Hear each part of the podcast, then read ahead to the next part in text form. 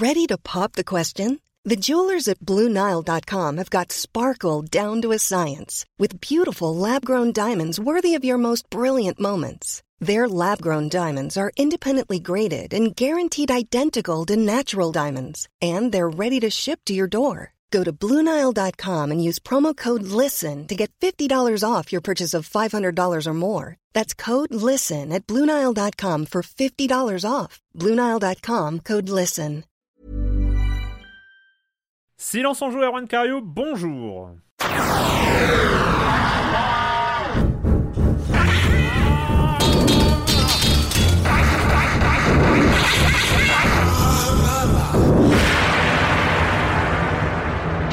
Au programme cette semaine, programme euh, chargé, un peu trop chargé en nombre de jeux, mais on va tenir quand même.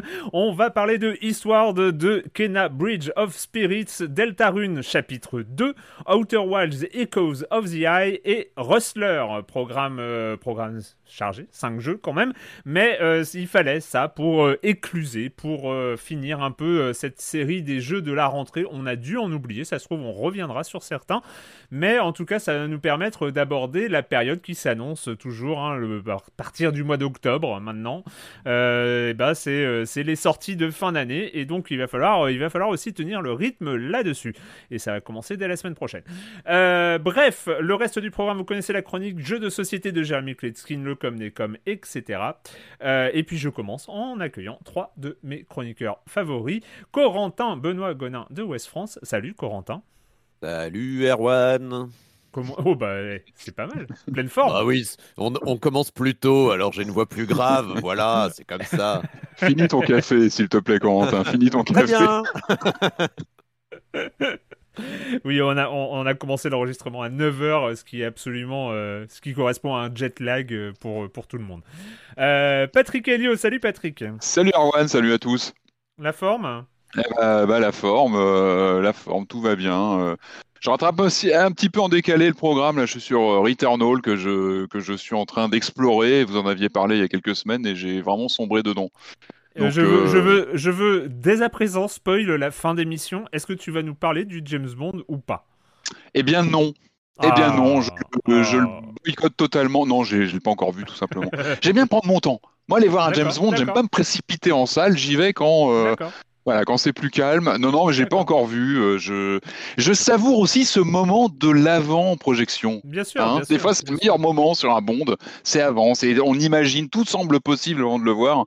Et euh, évidemment, dès que je l'aurai vu, j'en parlerai, mais je l'ai pas encore vu. Voilà. D'accord, ok. Bah, bah, non mais je, ça va éviter. euh, Non mais ça va éviter. euh, Bah évidemment, évidemment. Non mais Mais évidemment. tu sais ce qu'il faut qu'on fasse, Erwan. Il faut qu'on fasse une spéciale James Bond dans Silence en joue. Euh, tu vois, les ramifications euh, Bond, le jeu vidéo, euh, les sources d'inspiration, tout ce que ça a infusé dans le jeu vidéo. Il y aurait vraiment une émission spéciale à faire.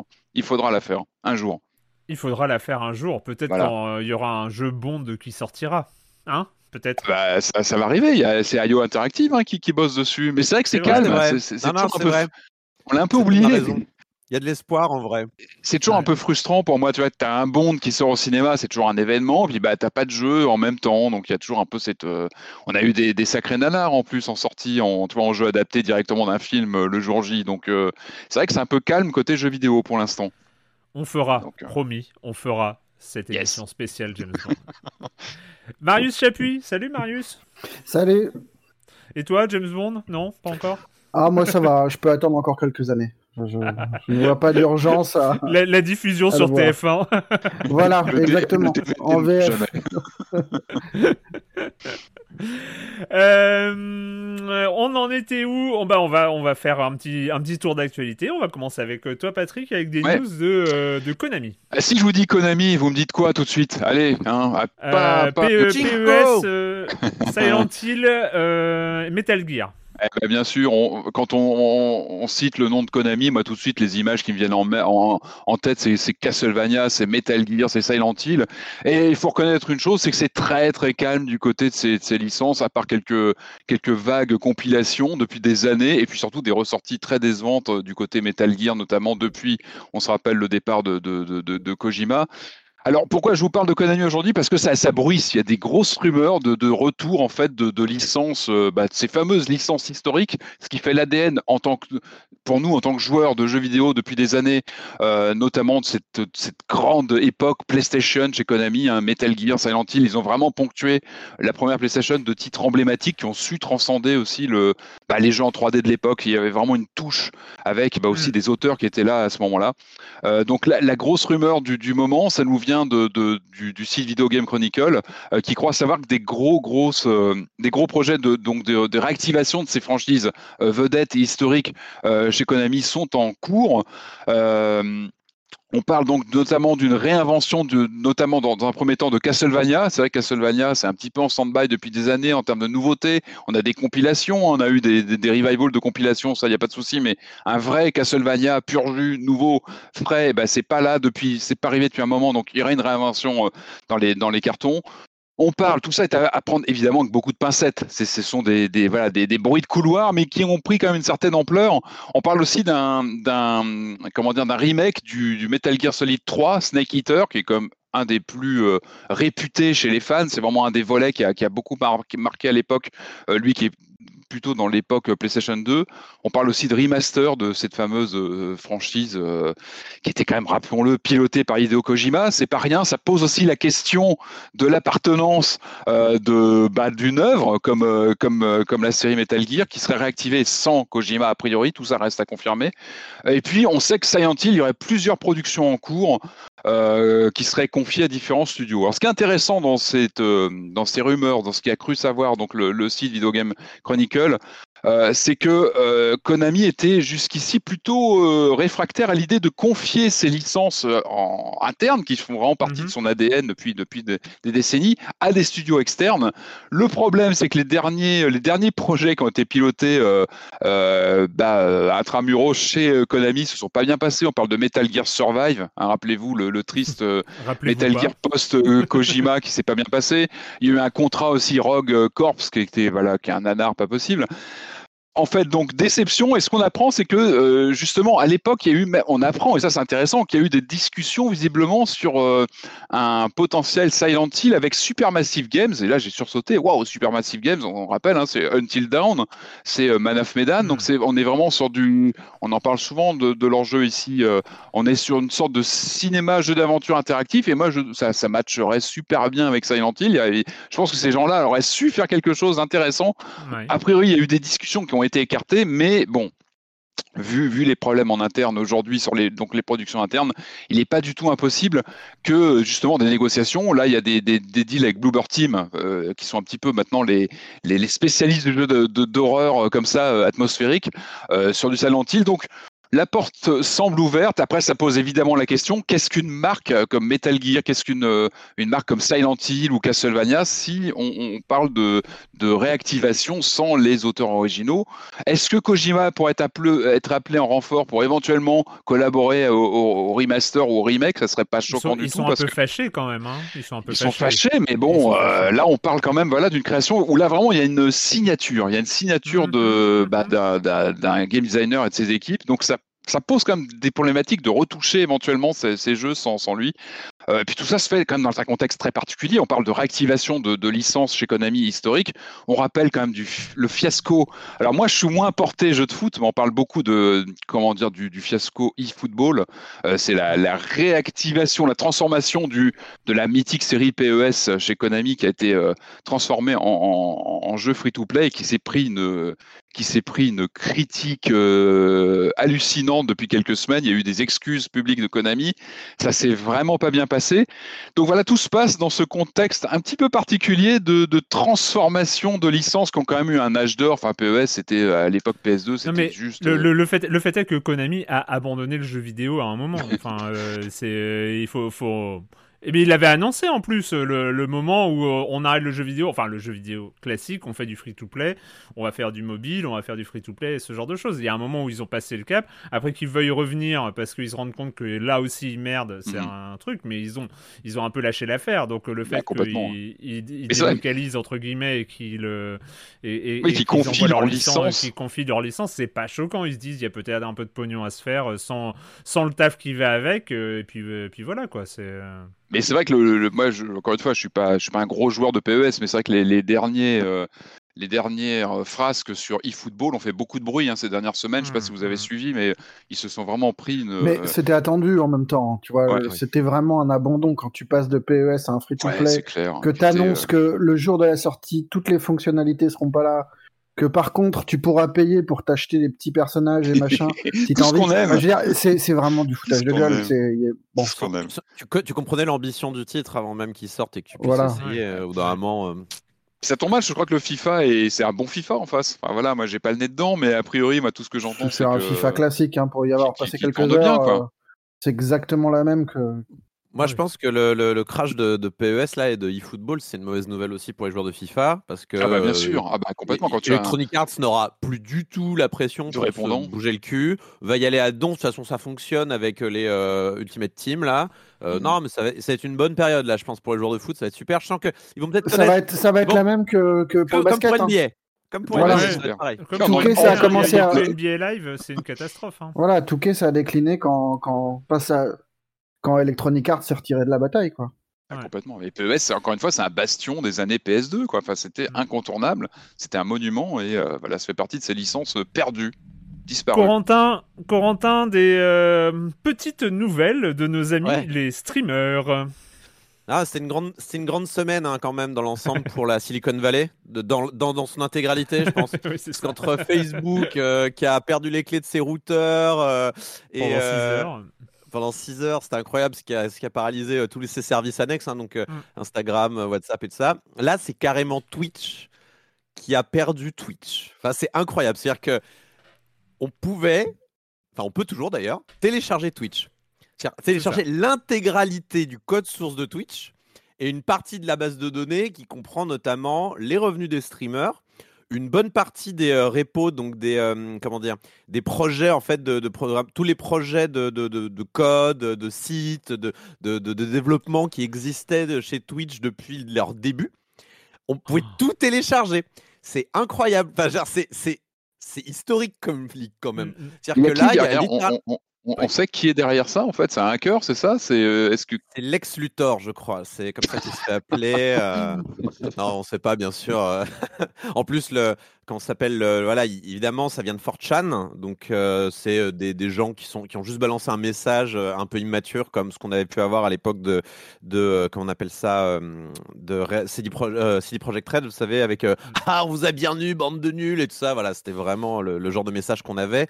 Avec quand même une petite revendication do better Twitch. Donc, est-ce que c'est juste pour les faire chier parce qu'ils sont incapables de gérer les hate threads?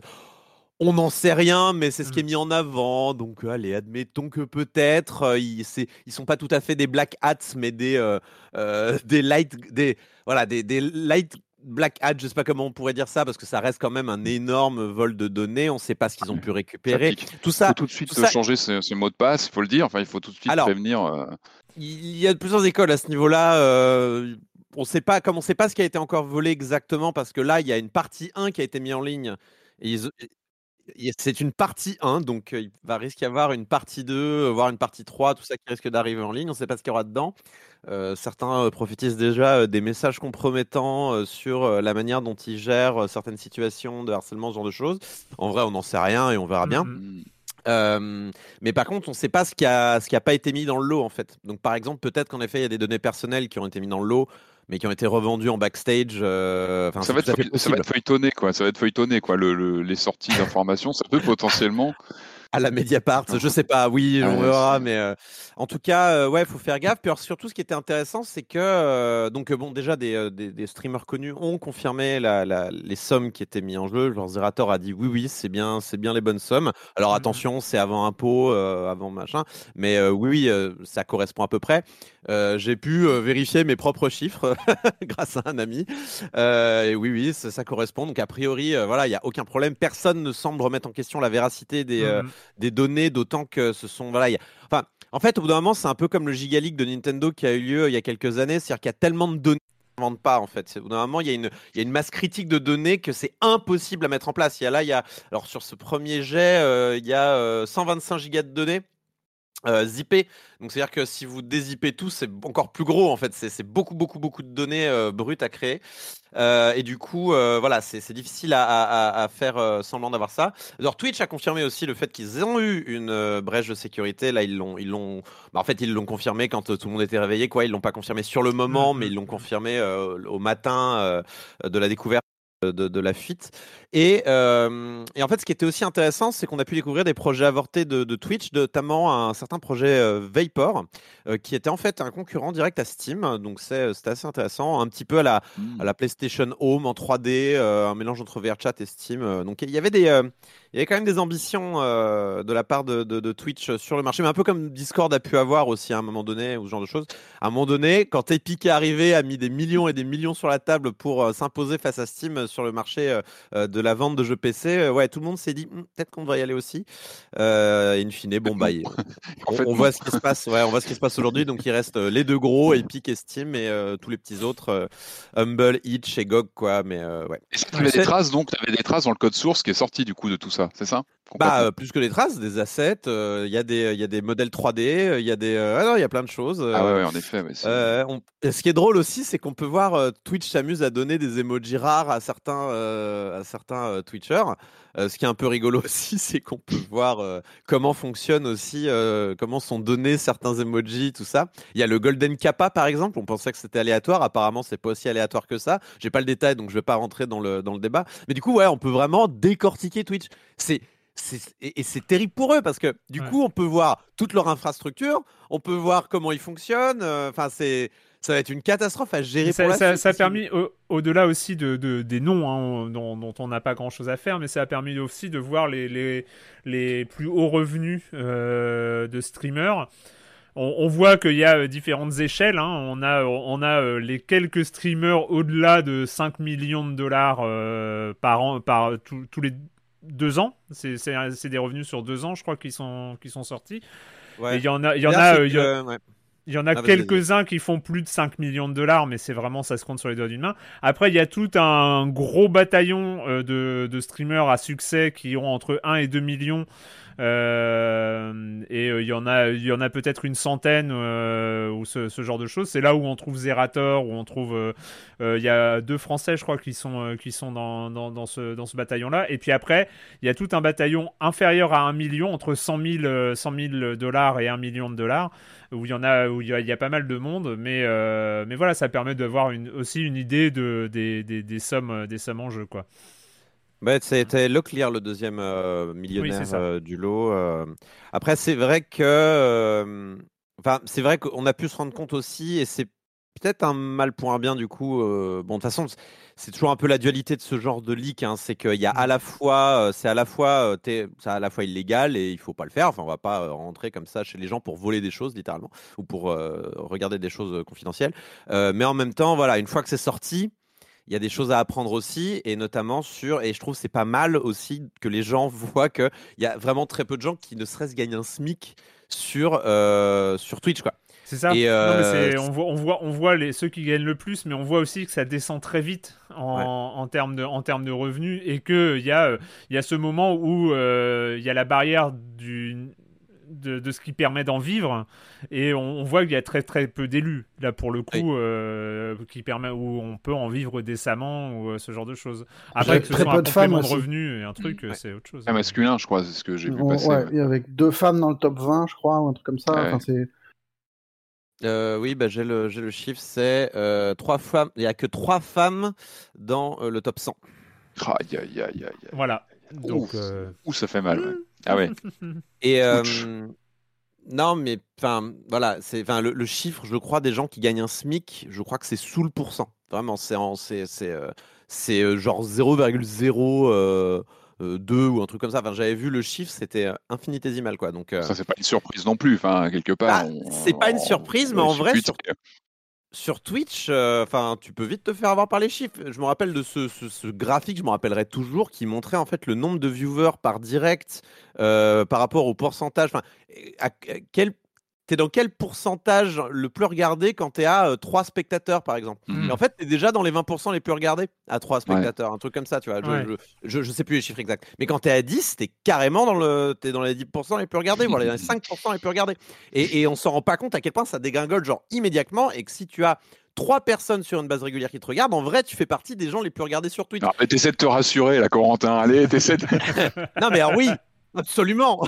Après, le gap, le gap pour gagner de l'argent doit être encore plus rude, quoi. Ah oui, bien sûr. Ouais, ouais, c'est Ouais. clair, c'est clair, c'est clair. Et du Avant de passer au com des com, moi je voulais vous parler rapidement euh, d'un thread que j'ai lu cette semaine qui- que j'ai trouvé assez intéressant, mais je pense que le sujet, euh, on, va, on va être amené à en reparler. C'est, euh, je sais pas si vous vous rappelez, mais en, je crois qu'en 2017, aux alentours de 2017, on a passé la barrière des 100 jeux par semaine sur Twitch. Ah oui, je l'ai vu ce truc. Euh, et, et, et en fait, c'est là où je crois qu'il y a eu, c'est là où est arrivée l'expression indie apocalypse, je sais plus où c'est quoi. Apocalypse. Indiepocalypse. Euh, c'est euh, cette semaine, c'est un thread de Stéphane Rapneau, qui est un, un consultant pour qui aide notamment les, les, les studios indés euh, au niveau business et ce genre de choses, qui est quelqu'un euh, quelqu'un de très intéressant, euh, qui euh, alors l'info vient pas de lui, mais euh, qui, a, qui a expliqué cette semaine qu'on s'approche petit à petit des 300 jeux par semaine sur Twitch. Attends, tu parles de Steam, tu parles pas de Twitch en fait. Euh, non, Ah de, oui, Steam, oui. de Steam, de Parce Steam, Je bien sûr, comprenais plus trop ce qui se passait. D'accord, donc De Steam. Ah oui, on est arrivé de nouveautés, en fait, tu veux dire. Voilà, 300 jeux qui sortent. euh, et dans, dans, dans son premier tweet, il dit euh, Indie Game the Movie et c'est est donc aujourd'hui une relique du passé. Ah bah oui. Parce que c'est. Ah ouais, ouais. Non, mais on Ouais, est encore clair. dans la croissance. Après, honnêtement, enfin, je sais pas vous, mais moi, j'ai vraiment le sentiment d'avoir du mal à suivre tout ce qui sort. Enfin, Ah c'est. bah, euh, oui, oui. a- Avant, j'avais le sentiment de, que ça rentrait tout dans ma tête, que je pouvais pas jouer à tout, mais que j'avais un œil quand même sur tout ce qui sortait à peu près. Ce n'est plus possible aujourd'hui. Je n'y arrive plus. C'est trop de choses. C'est clair. Et puis le, le côté, euh, même le, le- le jeu indépendant, change aussi de, de, de- de- d'échelle. Enfin, on va parler de histoire d'aujourd'hui en termes de, de durée de vie du jeu, euh, d'investissement en temps, euh, c'est colossal. On va en parler tout à l'heure, mais euh, Moi, je suis un peu sur la même, euh, sur la même remarque que toi, Corentin, euh, sauf que j'ajouterai un détail c'est que je n'arrive plus à suivre les potentiels très bons jeux. Oui. Tu vois ce que je veux dire? C'est que avant, pendant euh, ces dernières années, on se disait ok, il y a peut-être 100, 150 jeux qui sortent chaque semaine, mais il y a une sorte de filtre de qualité où, grosso modo, on va pas rater la perle qui va sortir, qui va euh, le, le truc un peu euh, ultimate et tout ça. Aujourd'hui, je sais qu'il y a des jeux excellents. Il y a des jeux qui auraient leur place euh, dans Silence on joue euh, complètement et euh, tout ça, et ben qui sont en dessous le radar ou qui sont en dessous notre radar, qui sont en dessous, pas en dessous de tous les radars du monde, mais qui sont en dessous de notre radar et, dont on va jamais, jamais parler. On voit qu'il y y a encore une sorte de super radar qui marche, qui va faire ressortir des Eastward, des, des Death la, semaine dernière ou des, des, choses, des choses comme ça. Mais, mais voilà, on, on a ce, il y a, il y a ce côté un peu, euh, qui est un peu euh, flippant entre guillemets de se dire, il va, il y a, euh, je sais pas, il y a peut-être un What Remains of Edith Finch euh, qui, euh, qui Ouais, est ouais. totalement passé à l'as. Après, parce que Après, c'est rare. C'est rare qu'un très très bon jeu reste dans l'oubli tout le temps. Il y a toujours un streamer qui va en parler. Et c'est ça aussi qui est bien, c'est que euh, à la fois il y a plus de jeux qui sortent, mais il y a aussi plus de petits éditeurs qui apparaissent euh, et qui euh, permettent justement à ces jeux-là de de pas être sur la corde euh, complètement. Et c'est- des développeurs qui sont un peu aidés, ne serait-ce que sur la com, pour parler aussi du jeu aux journalistes, aux bons streamers, aux bons youtubeurs, ce genre de choses. Ça, c'est une chose. Et la deuxième chose, en effet, c'est que on n'a on a jamais autant besoin de médias, mais de tous les médias, c'est-à-dire et les journalistes, et les streamers, et les youtubeurs, pour montrer ces jeux-là, parler de ces jeux-là, jouer le rôle de curateur. Enfin, curateur, il doit y avoir un autre, euh, une expression française pour ça. Non, euh, on dit curateur ça euh, de... Ouais, voilà, de, de, de, de prescripteurs. Voilà, on a besoin de plus en plus de prescripteurs de tout, de toutes sortes en fait. Euh, que ça soit aussi les amis, les choses comme ça. Euh, et euh, et, euh, et euh, voilà, c'est cool aussi. C'est la preuve qu'on a un- un- quand même un média. un- on a une forme de création artistique là qui est ultra vivante parce que les barrières sont ultra basses, parce que tout le monde aujourd'hui peut faire un jeu vidéo grâce à des outils de plus en plus simples à utiliser. C'est réjouissant. Mais Mm. c'est euh, l'inondation, ouais, on se sent submergé. Quoi. Et ce qui, est, ce qui est aussi intéressant là-dedans, c'est euh, ce que dit Stéphane Rapneau dans, dans, dans son thread, c'est lui, il se place du côté développeur. Et là, la problématique est tout autre. C'est-à-dire que nous, on est côté journaliste, on a, euh, on, on va dire, on a le raz-de-marée qui nous arrive dessus, on met un filtre, on- il y en a 4-5 qui sortent, etc. Mais côté dev, quand les gens ils font un jeu, quand les gens ils investissent dans un jeu, ils investissent euh, bah, du temps déjà, Un an, deux ans. en- un an, deux ans, de l'argent, de euh, ce genre de choses. Comment, comment ils font, même s'ils font un jeu qu'ils considèrent être bon, comment faire pour, euh, bah, pour que ce jeu au moins, au moins soit, euh, soit repéré et euh, ne serait-ce que quelqu'un regarde un Twitch, un live, un, une, une bande-annonce, un, un truc, comment est-ce que ce, ce jeu vit Et, euh, et, et c'est euh, 300 jeux par semaine. 300 C'est jeux là- par Ah, c'est semaine. bon. C'est là où, alors après, bien sûr, il y a une assiette. Je pense qu'il y a quand même une assiette. euh, Enfin, j'espère. Alors, c'est pour ça le problème, c'est qu'il y a les Game Pass derrière qui arrivent et qui réduisent le, le- le panier moyen de chaque euh, personne qui va dépenser dans le jeu vidéo, à mon sens. Mais bon, j'en sais rien. Euh, mais je pense aussi que là, tous les intermédiaires, euh, c'est-à-dire les petits éditeurs, les, euh, les, les euh, comment ça s'appelle, ceux qui font la, la- les relations presse indépendants, on en connaît, nous, Oui. on bosse avec eux, euh, tout sûr, ça c'est là où ils ont vraiment un rôle à jouer pour aller chercher les bons bundles, aller chercher les Game Pass, pour aller chercher les, les offres épiques. Enfin, tu vois, il y a, y, a, y, a y a de nouveaux trucs, mais Mais la réflexion, moi, ma réflexion, c'est on arrive à une situation mécaniquement impossible. C'est-à-dire euh, les, les, les gens qui vont mettre en avant, euh, que ce soit les journalistes, les influenceurs, les, euh, les, les, les streamers, les, les, les trucs comme ça, il y a un moment où de toute façon, il y a des gens qui vont passer à la trappe. Enfin, tu vois, Oui, 300 par semaine, c'est... ça a euh, toujours été le cas. Ça a toujours été le cas. Non, mais la pression... L'industrie, il y a des gens qui passent à la trappe tout le temps, non? Ouais, mais 300 pas jeux par semaine, ça veut dire qu'il commence à y avoir beaucoup de monde qui passe à la trappe. Après, les 300, il doit y avoir des échelles aussi qui sont très différentes Bien entre des projets un peu ambitieux qui sortent quand même du lot. Enfin, quand je dis ambitieux, c'est en termes d'argent, en termes de, de nombre de personnes, et du coup, qui envisagent un plan com. Ouais. Tu vois, sur les Mais 300, il y en a combien qui sont développés par une personne qui lance leur jeu et Je qui, sais pas, mais... et qui apprennent que, en fait, si tu fais comme ça, il y a des chances que, effectivement, tu ne sors pas du lot, quoi.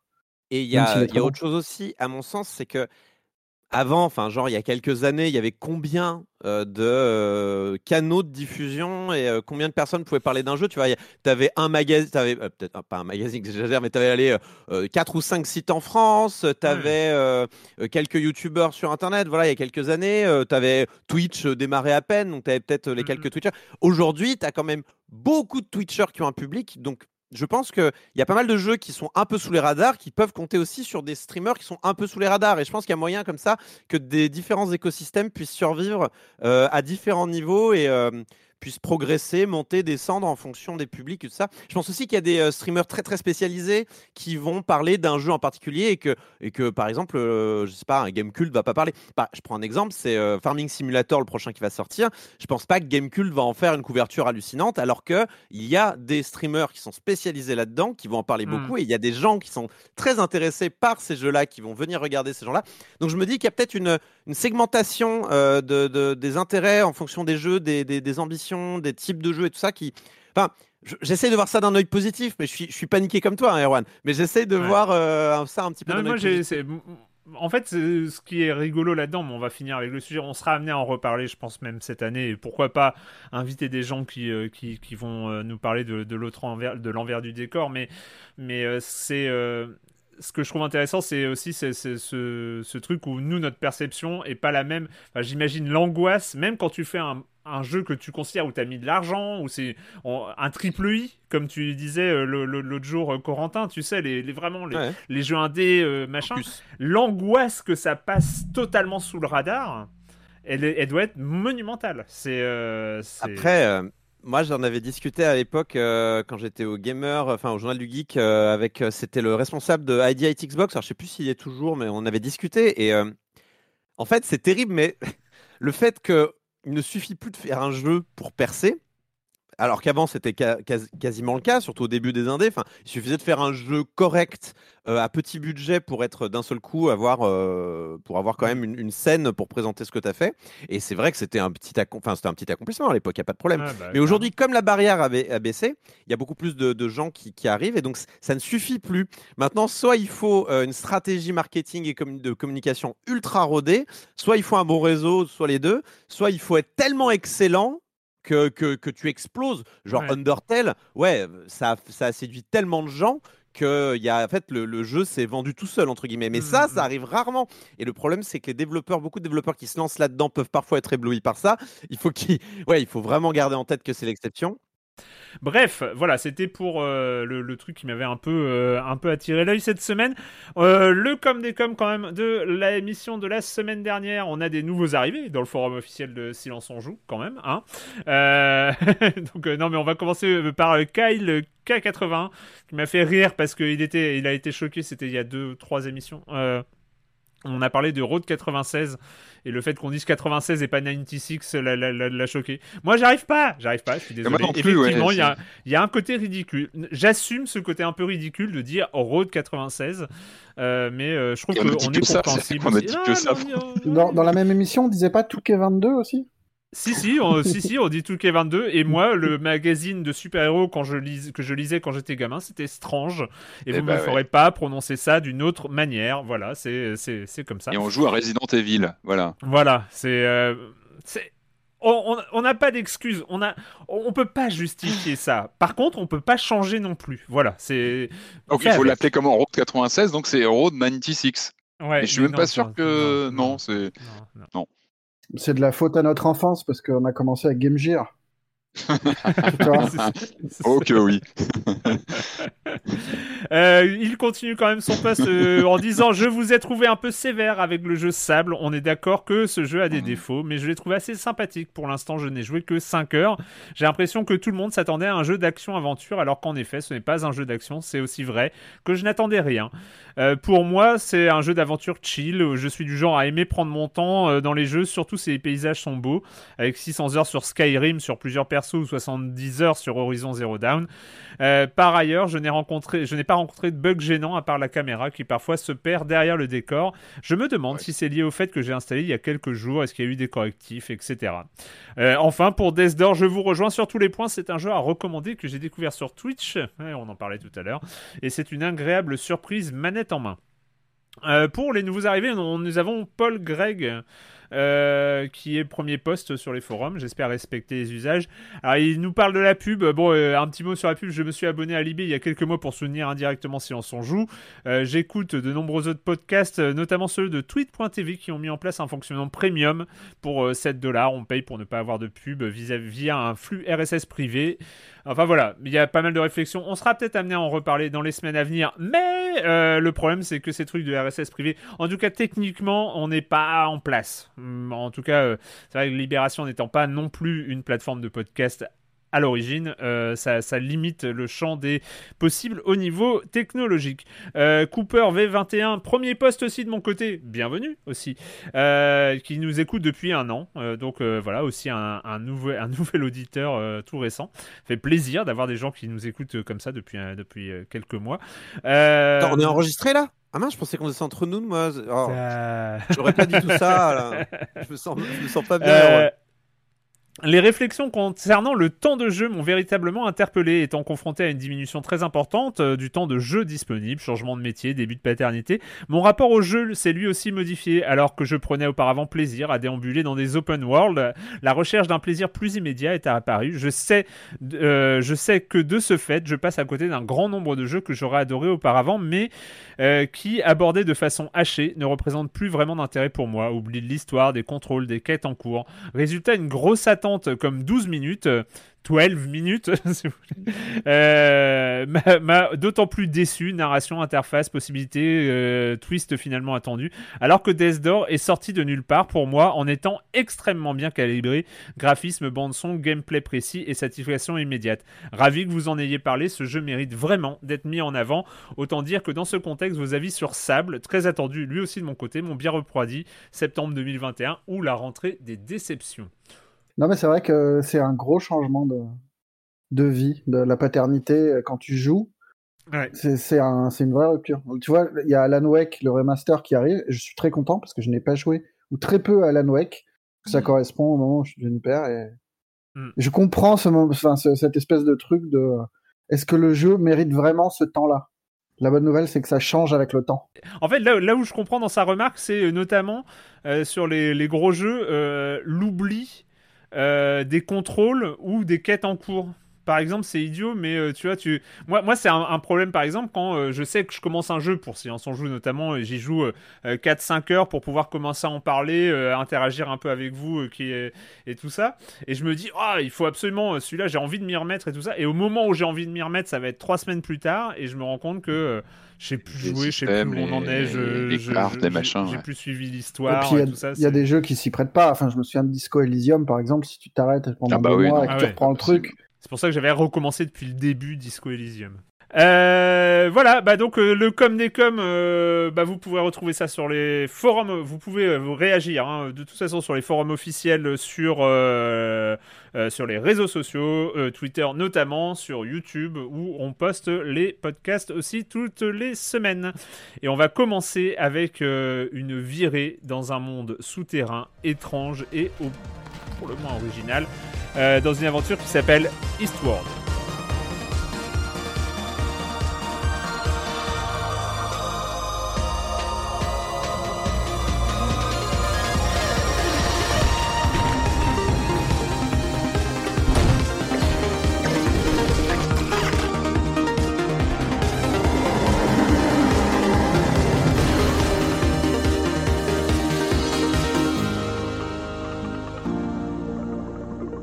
Un jeu de Pixpil, un studio de Shanghai, euh, édité par Chucklefish, euh, qui euh, débarquait donc sur Switch et PC. Euh, cette grande aventure, bah, qui, qui veut commencer à en parler? Levez la main.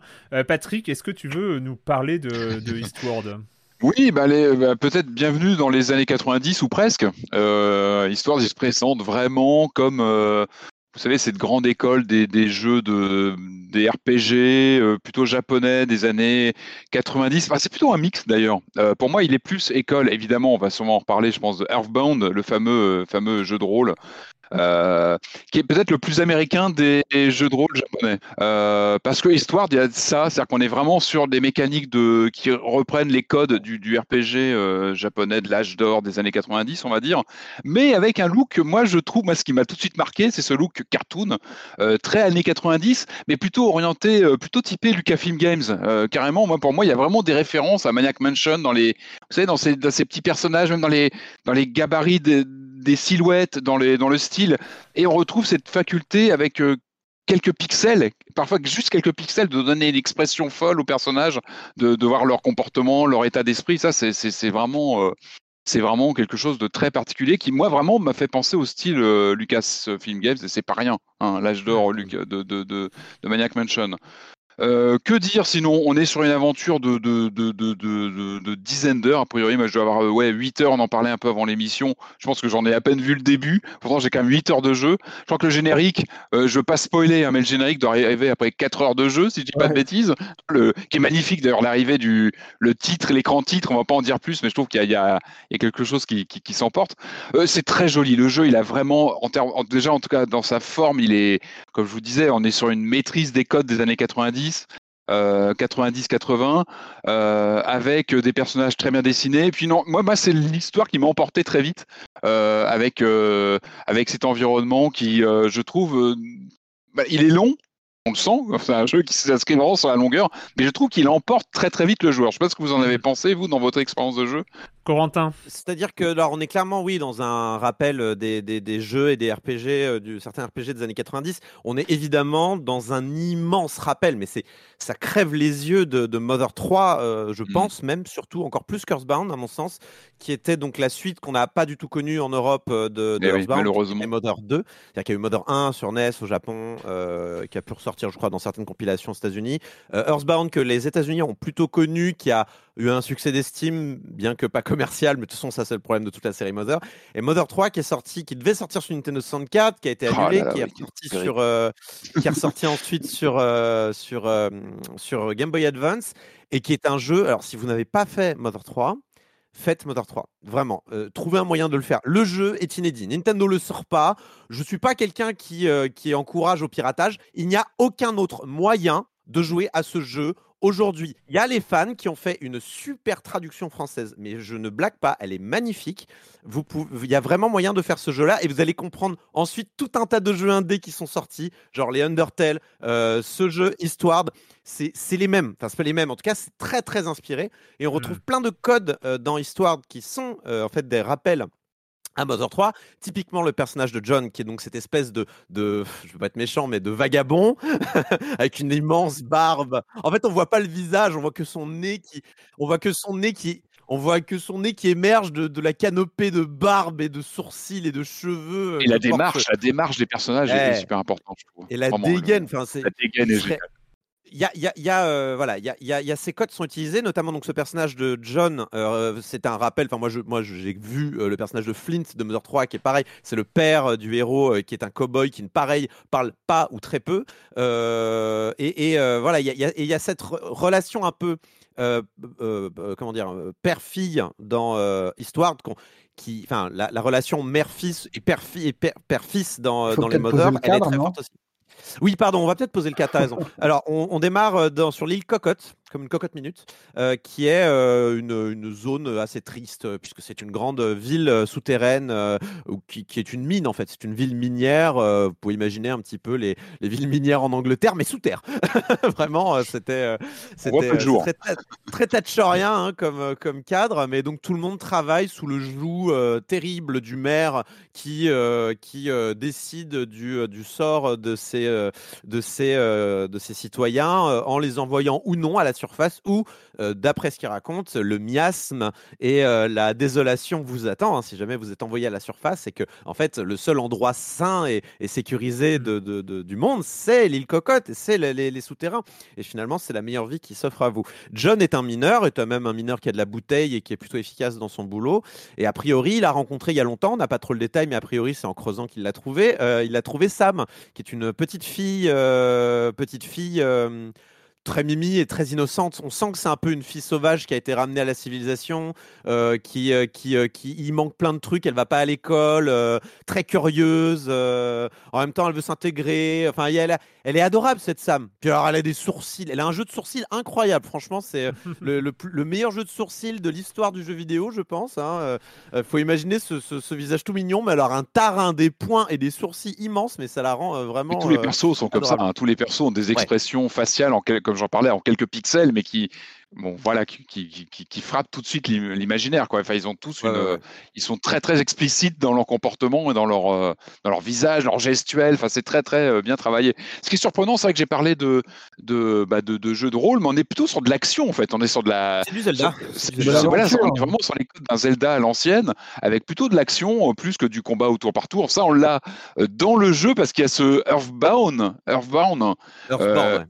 Qui est le jeu dans le jeu. On en parlait la semaine dernière, ça qu'il y a cette vague aujourd'hui de jeux intégrés dans un jeu. Et là, c'est le cas, euh, puisque le, le titre in- euh, intègre ce, ce jeu de rôle à l'ancienne qui doit tourner sur NES, d'après ce qu'on voit, je crois, il me semble, hein, dans des Oh, bornes bah, c'est. Dragon Quest, hein, c'est Dragon vraiment Quest le, de le- problème. hein. C'est a du tour par tour dans ces moments-là, mais le, le principe du jeu, on n'est plus sur du, euh, si on reste dans le dans l'univers de LucasArts, on est sur du zombies Hitman Eggboars par exemple, où on est sur de l'action en fait, avec les casseroles où on va tabasser les, euh, les bestioles dans les dans les dans les dans les tunnels, dans les caves.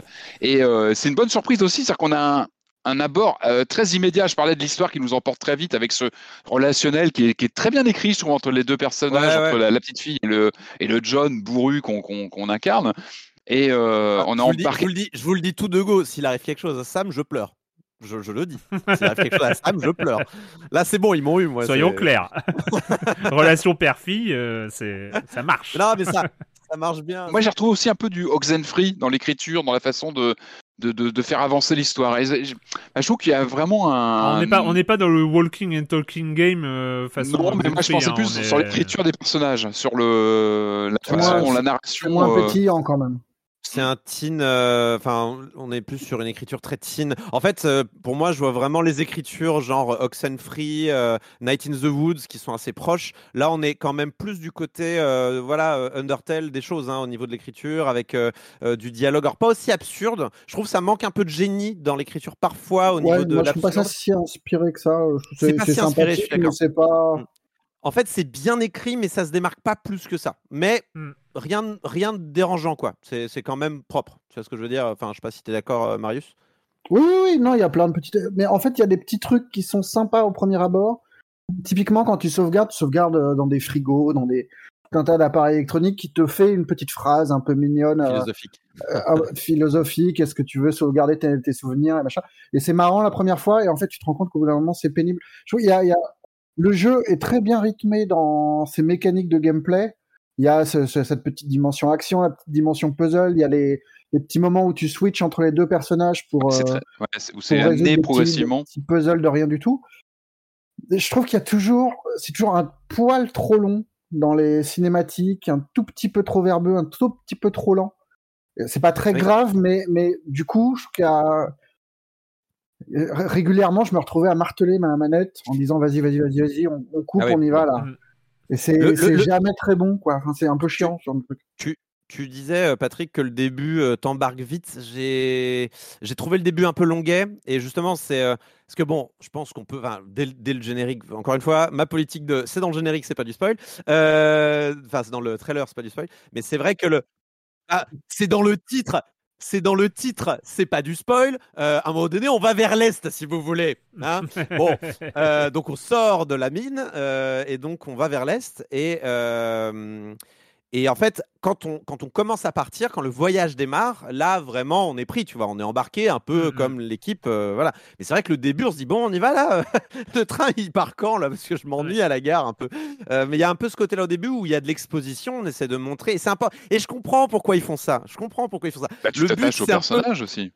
Pour moi, voilà, c'est c'est de c'est c'est se faire attacher au personnage un peu par l'ennui du quotidien, un petit peu. Tu vois ce que je veux dire? C'est-à-dire qu'il y a quand même deux ou trois jours dans le début du jeu où on vit ensemble, euh, voilà, où on vit l'ennui un petit peu. Et c'est pour à ça l'école. C'est c'est un mal pour un bien ou un bien pour un mal, je ne sais pas. Mais en tout cas, c'est aussi à cause de ça qu'on s'attache au personnage et à Sam notamment, qui le premier jour apprend qu'il va aller à l'école, le deuxième jour va à l'école. Enfin voilà, il y, a- il y a un petit côté comme ça où on va suivre. Puis le troisième jour, il se passe d'autres trucs. Mais c'est un petit peu aussi pour ça qu'on s'attache aux personnages, c'est parce qu'on s'ennuie aussi avec eux, donc on vit au jour le jour avec eux. Et c'est enfin, c'est pour ça aussi moi que je m'attache à eux. Et il faut quand même le préciser, le début est un peu lent et, et- et ça demande de s'accrocher un poil. Il y a quand même une habileté parce que dans ce tempo un peu lent, il te fait croire qu'il est plus grand qu'il n'est en fait. Quand tu vas à l'école, il va te développer une mini trame entre les gamins. Tu te dis ah bah ça va rebondir et enfin du coup tu, tu tous les les personnages sont tellement bien caractérisés. Ils ont tous un petit truc, un petit machin que tu pourrais développer une histoire autour d'eux en fait. Il y a plein de personnages où tu te dis ah lui il va être important, il est chouette et machin. Et en fait non. Et c'est assez étonnant quoi. Sont tous importants.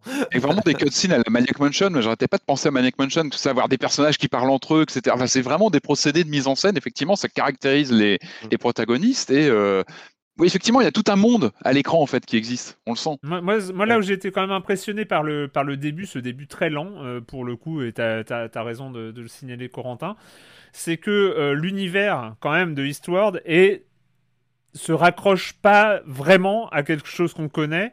T'as parlé de cette mine avec euh, des limaces, avec euh, des, euh, Mhm. euh, des serpents et des limaces électriques, avec euh, euh, une ville qui est totalement sous terre, avec une mythologie de l'extérieur euh, qui est en danger, avec des exilés, avec euh, des gens qui parlent, qui, sont, qui partent et qui disent qu'il y a un dehors, qui sont des affabulateurs. Enfin, il y a.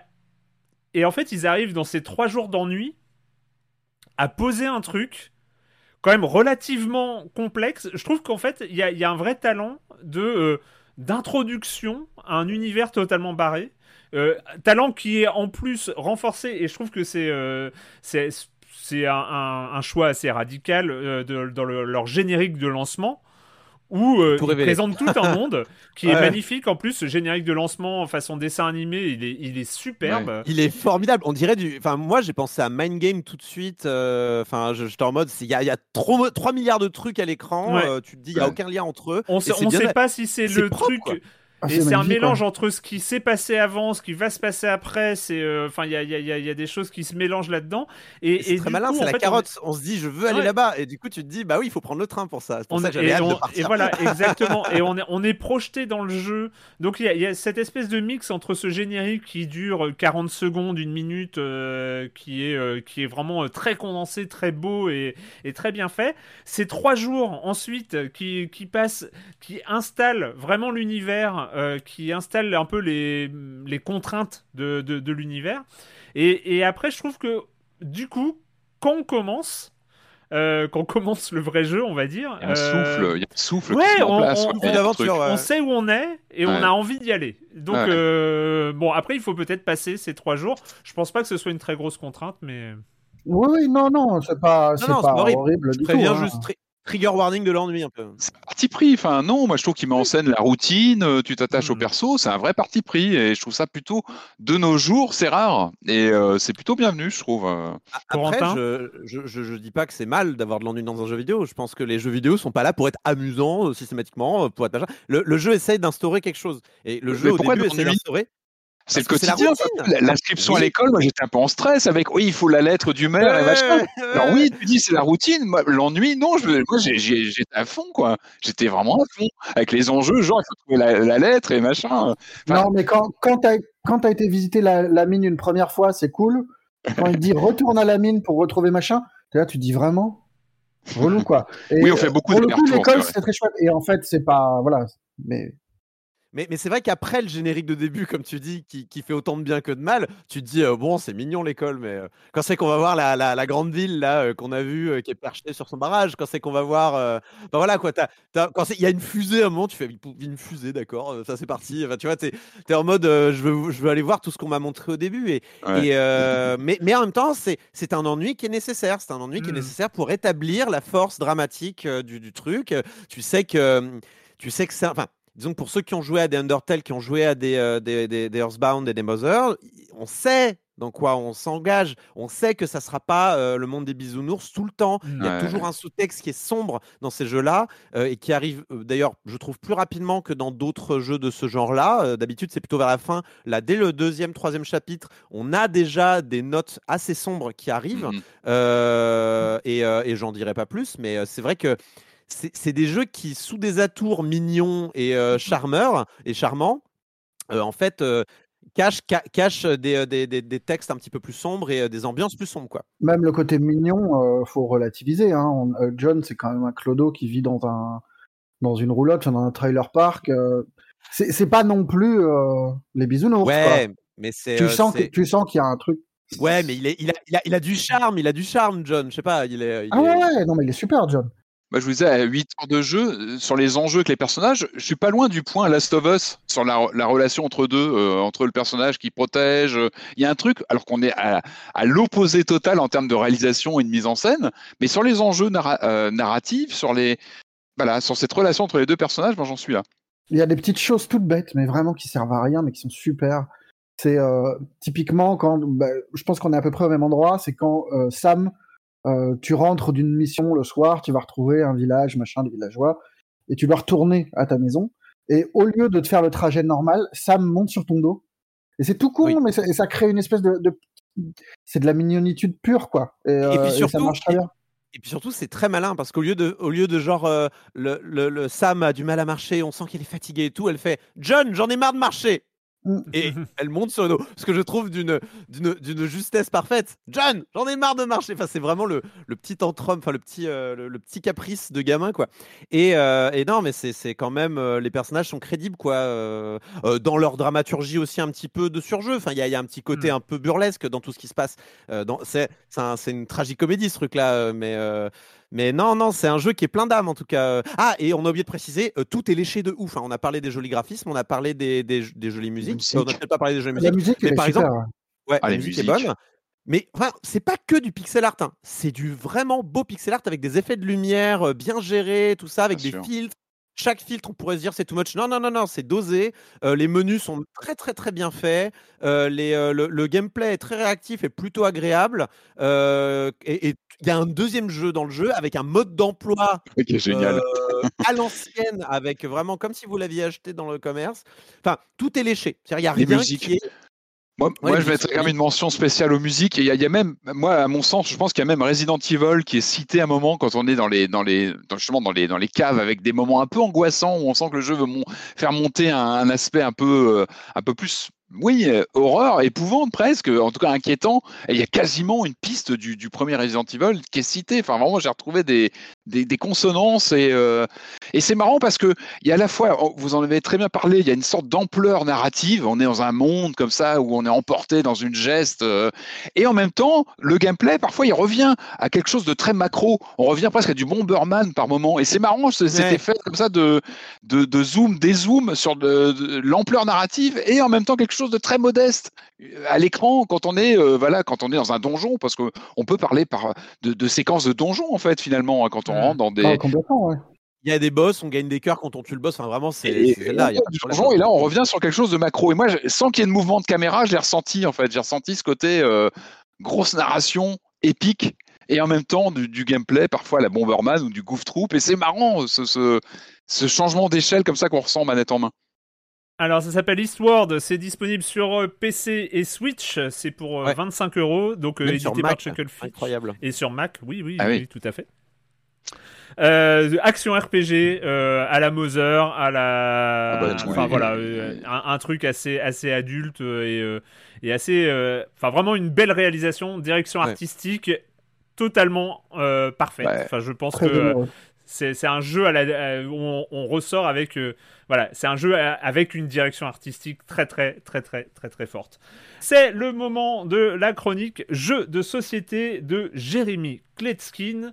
Salut Jérémy. Salut Erwan, alors j'ai beaucoup de retard sur certains jeux, en particulier celui dont on va parler aujourd'hui, et là j'ai une bonne explication. En effet, nous les board gamers, on a un problème que vous n'avez pas dans le jeu vidéo, c'est la boîte. Alors attention, hein, les boîtes c'est très très bien, sauf quand il s'agit de les ordonner pour les classer, puis jouer, puis en parler. En fait, il y a une loi, une règle de la physique des corps qui nous impose de mettre les grosses boîtes en bas et les petites boîtes en haut. Il y a un flux entrant, un flux sortant, l'IFO, et on prend du retard sur les jeux qui sont dans des grandes boîtes. Et le jeu de cette semaine, bah, il est dans une grande boîte. Et c'est pas parce qu'il est très compliqué, non, c'est parce qu'ils ont été généreux en termes de matériel. Il y a tout ce qu'on peut attendre dans un jeu de société des plateaux, des tuiles, des cartes, des jetons et surtout des meeples. Les meeples, vous savez, ce sont ces petites figurines en bois colorées en forme d'étoiles de mer. Alors je ne sais pas, Erwan, si tu étais un peu plus Theme Park World et son côté loufoque ou Roller Coaster Tycoon et son côté simulation, mais là on tombe pile entre les deux. Le jeu s'appelle Meeple Land, on va y créer un parc d'attractions, attirer de plus en plus de visiteurs, augmenter nos revenus et notre réputation. Et tout commence à Meeple Land dans le parking. Au début de chaque tour, on va y voir arriver des autocars qui sont remplis de visiteurs qui sont bleus, verts, jaunes ou roses. Évidemment, les meeples de couleur dans ces autocars ne sont pas répartis de manière homogène et il va falloir se battre pour obtenir l'audience qui correspond aux attractions qu'on aura choisi de construire dans notre parc. En effet, au centre de la table, il y a des tuiles attractions qu'on peut acheter, il y a les grandes, les moyennes et les petites et on pourra les bonifier en y associant les meeples de la couleur correspondante à chacune d'entre elles. Il y a des chemins qui parcourent toutes ces attractions, il faudra faire en sorte qu'ils soient toujours reliés à l'entrée du parc. D'ailleurs, il ne s'agit pas de la seule contrainte de pause puisque la taille du parc est limitée, il faudra bien faire en sorte de les assembler de manière optimale. Bon, on pourra toujours dépenser encore plus d'argent pour construire des extensions si vous êtes vraiment coincé ou pour euh, faire des publicités si vous n'avez pas exactement le bon type de meeple dans votre parc. Oui, parce que si vous avez reçu un autocar où il y avait des meeples que vous ne pouvez pas placer dans le parc, et ben vous vous retrouvez avec des points de réputation négatifs, ils restent dehors devant la porte d'entrée, c'est ballot. Voilà, et puis si vous avez une grande variété d'attractions, le château hanté, la grande roue, le manège, etc., il y en a 12 au total, et ben vous aurez des points supplémentaires à la fin de la partie. Un jeu très sympathique, euh, très bien illustré, très coloré, il y a une petite composante euh, gestion appréciable, il y a de la place pour construire des vraies stratégies, mais pas de complexité. Mon fils a 8 ans, ben il s'est éclaté. Les auteurs, Cyril Allard et Frédéric Guérard, et c'est illustré par Tomek Larek. De 2 à 4 joueurs pour des parties d'environ 1 heure, c'est chez Blue Orange. Quant à moi, je vais aller défier la gravité et retourner ma pile de jeux. Souhaitez-moi bonne chance. Bye bye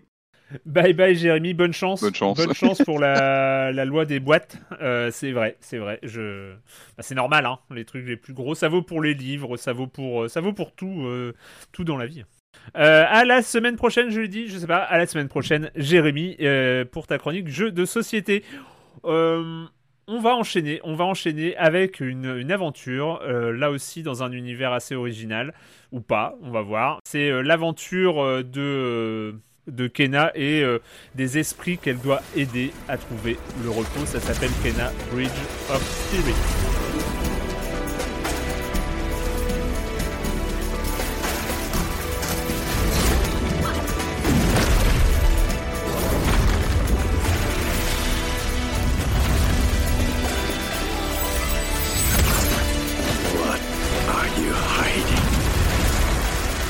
Kena Bridge of Spirits, euh, je ne sais pas si vous l'aviez vu, mais en tout cas, il y avait eu une bande-annonce il y a quelques mois, euh, je crois à l'occasion d'un Sony euh, truc, machin, je ne sais plus trop quoi, mais en tout cas qui avait séduit par ce côté, tiens, on va jouer à un jeu, un jeu, un, film d'animation DreamWorks ou, ou Pixar, on va, on va contrôler un personnage, ça va être hyper cool, on va taper sur des monstres et il va y avoir des petites bestioles ultra sympas pour nous accompagner dans l'aventure, en tout cas en termes de design, en termes d'image, en termes visuels.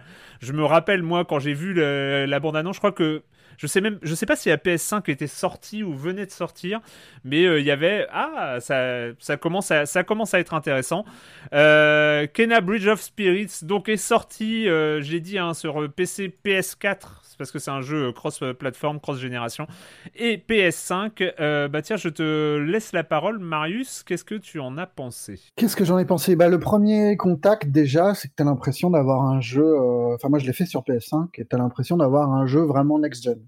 Mm. Le jeu est splendide. Enfin, vraiment, il y a un truc de. de, de- de- Ça fait. Toi, on en parlait un petit peu avant et tu comparais ça euh, à Ratchet et Clank. Et c'est vrai qu'il y a un peu le même côté. Tiens, je suis dans un dessin animé. C'est Ouais. quand même super impressionnant. Mm. Et effectivement, tu te, tu te promènes dans un dessin animé. Là où le jeu est assez habile, c'est qu'au début, euh, t'es vraiment tes premières minutes, tu es très cadré euh, et t'as l'impression que ça va être du couloir et que, en fait, assez vite, tu débarques dans un village et euh, tu te rends compte que ce village c'est un hub avec des chemins qui sont fermés et quelques chemins qui s'ouvrent progressivement et qui te permettent de de naviguer et, et c'est un mix plutôt heureux, je trouve, entre le monde ouvert et euh, et le et le jeu le jeu à couloir quoi. C'est très habilement euh, C'est des couloirs ouverts. les- voilà, c'est level designé de telle manière que tu peux, bah, t'as l'impression de- d'être libre de ton mouvement, Mm. alors qu'en fait c'est juste des petits un dédale de couloirs et, euh, et que c'est- tu peux assez peu te perdre en Mm. vrai, euh, même si tu vas régulièrement prendre le mauvais chemin et du coup prendre plus de temps que ce que tu pensais et puis euh, c'est assez habile de ce côté-là. Euh, le cadre, bah, c'est l'histoire d'une petite fille qui euh, suit les traces de son papa et qui qui est guide des esprits et qui apaise en gros le- le- l'esprit des morts et qui débarque dans un village où il n'y a plus personne et, et tu dois bah, trouver quelques esprits qui, euh, qui sont en peine et qui, euh, qui apportent de la corruption sur ce monde. Mhm. On est clairement, clairement euh, chez Miyazaki et, euh, et une espèce de tarte à la crème de, de japonisme, quoi. Enfin, c'est la corruption du monde et, et toi, t'es là pour, pour apaiser les âmes. Ça marche très bien parce que c'est joli, parce que parce que c'est pas déplaisant, mais dans le fond, moi, j'ai du mal à accrocher à l'histoire et à, et en. Enfin, j'ai passé quoi, 7 heures dessus, un truc comme ça et, euh, et j'ai pas des masses envie d'y retourner. En fait, j'ai fini la première zone. J'ai l'impression d'avoir fait le tour du jeu. Alors probablement que je me trompe et, euh, et qu'il y a des trucs très chouettes derrière, mais euh, disons que tout est à l'image des rottes. C'est très mignon. C'est des petites créatures noires qui sont entre la noiraude et le, le Koroku.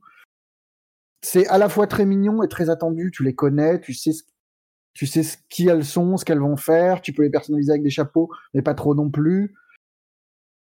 Moi, l'univers me transporte pas plus que ça. Mhm.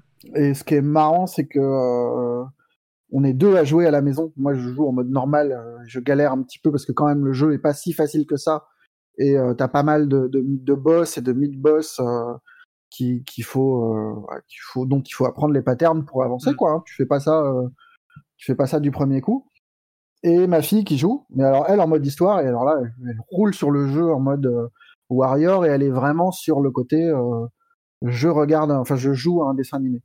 Bah, c'est une bonne nouvelle ça parce que c'est vrai que j'ai pas regardé le mode très facile pour euh, ouais qui est juste là en fait pour faire avancer C'est en l'histoire mode mais histoire vraiment quoi. le mode normal ouais pas facile. Hein. Enfin, il y a des boss, euh, Ouais. c'est- un peu très Dark Soulesque et compagnie. Hein, ouais. Enfin, ouais, c'est c'est un, c'est un Dark Soul pas trop méchant, mais euh, c'est vrai que tu bats pas un boss de- du premier coup. Voilà. Non, non, non, c'est clair. Ça n'arrive pas. ça n'arrive pas. Bah, moi, moi, je me mets à la place. euh, moi, j'aime bien les challenges, mais c'est vrai que je me mettais à la place d'un gamin qui pouvait jouer à ça. Il ne joue pas en mode normal, hein, je pense pas. Ou alors, euh, il est habitué Non, aux dès jeux les, vidéo. mais dès les premières minutes, tu le sens très vite en fait. Parce que moi, je- pour le coup, le jeu était super attendu à la maison. Vraiment, les filles étaient à fond sur le truc, euh, sur la mignonitude du, de l'aventure, sur le côté euh, spirituel, euh, spirituel avec des petites étincelles bleues tout partout. C'est vrai que le jeu est vraiment splendide pour ce côté-là, et, et même les combats de boss sont à la fois un petit peu effrayants, mais pas trop. Enfin, c'est voilà. Mais euh, mais il faut il faut avoir un peu de level quoi. Moi, je vais pas être le mieux placé pour en parler, parce que moi, j'ai lancé sur mon PC qui était en PLS quand j'ai failli vraiment, parce que le jeu est assez gourmand. Alors, non, moi, j'ai, voilà, joué vraiment pas très très longtemps, je l'ai juste pris en main, pas dans des bonnes conditions. Moi, ce que j'ai pu ressentir en, comme ça en quelques minutes, en quelques dizaines de minutes, c'est une sorte d'ivresse à la Mario 64. Vous savez, cette euh, sensation d'être dans un monde comme ça, semi-ouvert, avec. euh, Enfin, moi, j'ai vraiment ressenti quelque chose de, de cet ordre-là. Et puis, très vite, moi, très vite, hein, je, je pense que je te rejoins, Marius, là-dessus. Alors, j'ai. Il y, a, y a presque un aspect guimauve qui, voilà, en tout cas, voilà, je l'ai pas creusé assez longtemps, mais j'ai, pas accroché plus que ça à l'univers. J'ai, eu l'impression d'avoir quelque chose de déjà vu, déjà parcouru. Autant il y avait euh, une effusion visuelle, technique euh, assez irréprochable à ce que j'ai pu en deviner presque. Je suis allé voir un petit peu après des vidéos sur YouTube dans des meilleures conditions. Après, voilà, les, les arguments, euh, après, en termes d'univers, en termes de... Et puis, j'étais sur histoire en même temps. Donc, euh, tu vois, j'étais emporté dans cette histoire avec, euh, voilà, avec, euh, comme je disais, l'attachement au personnage. Là, je suis resté vraiment en surface. Voilà, je l'ai pas creusé assez. Hmm. Mais je peux pas dire que j'ai eu un mordant immédiat. Je suis pas tombé en pamoison devant le jeu. voilà, qui m'avait l'air assez, bah, assez déjà vu, quoi. C'est vraiment ce que j'en ai tiré. Alors, moi j'ai joué le- un rôle où je, je suis peu habitué. j'ai joué l'avocat de la défense. Euh, juste sur, euh, sur l'aspect attendu, moi je trouve qu'il y a un truc vachement intéressant dans Kena. Euh, c'est que euh, ils savent qu'on sait. et on sait qu'ils savent qu'on sait, et Ah, ils savent qu'on sait qu'ils savent qu'on sait. Et en fait, du coup, eh ben, ils s'embêtent pas à trop introduire le truc. C'est-à-dire que Kena arrive avec un passé, on nous dit juste que c'est la fille de son père, grosso modo, hein, c'est à peu près la seule info qu'on a.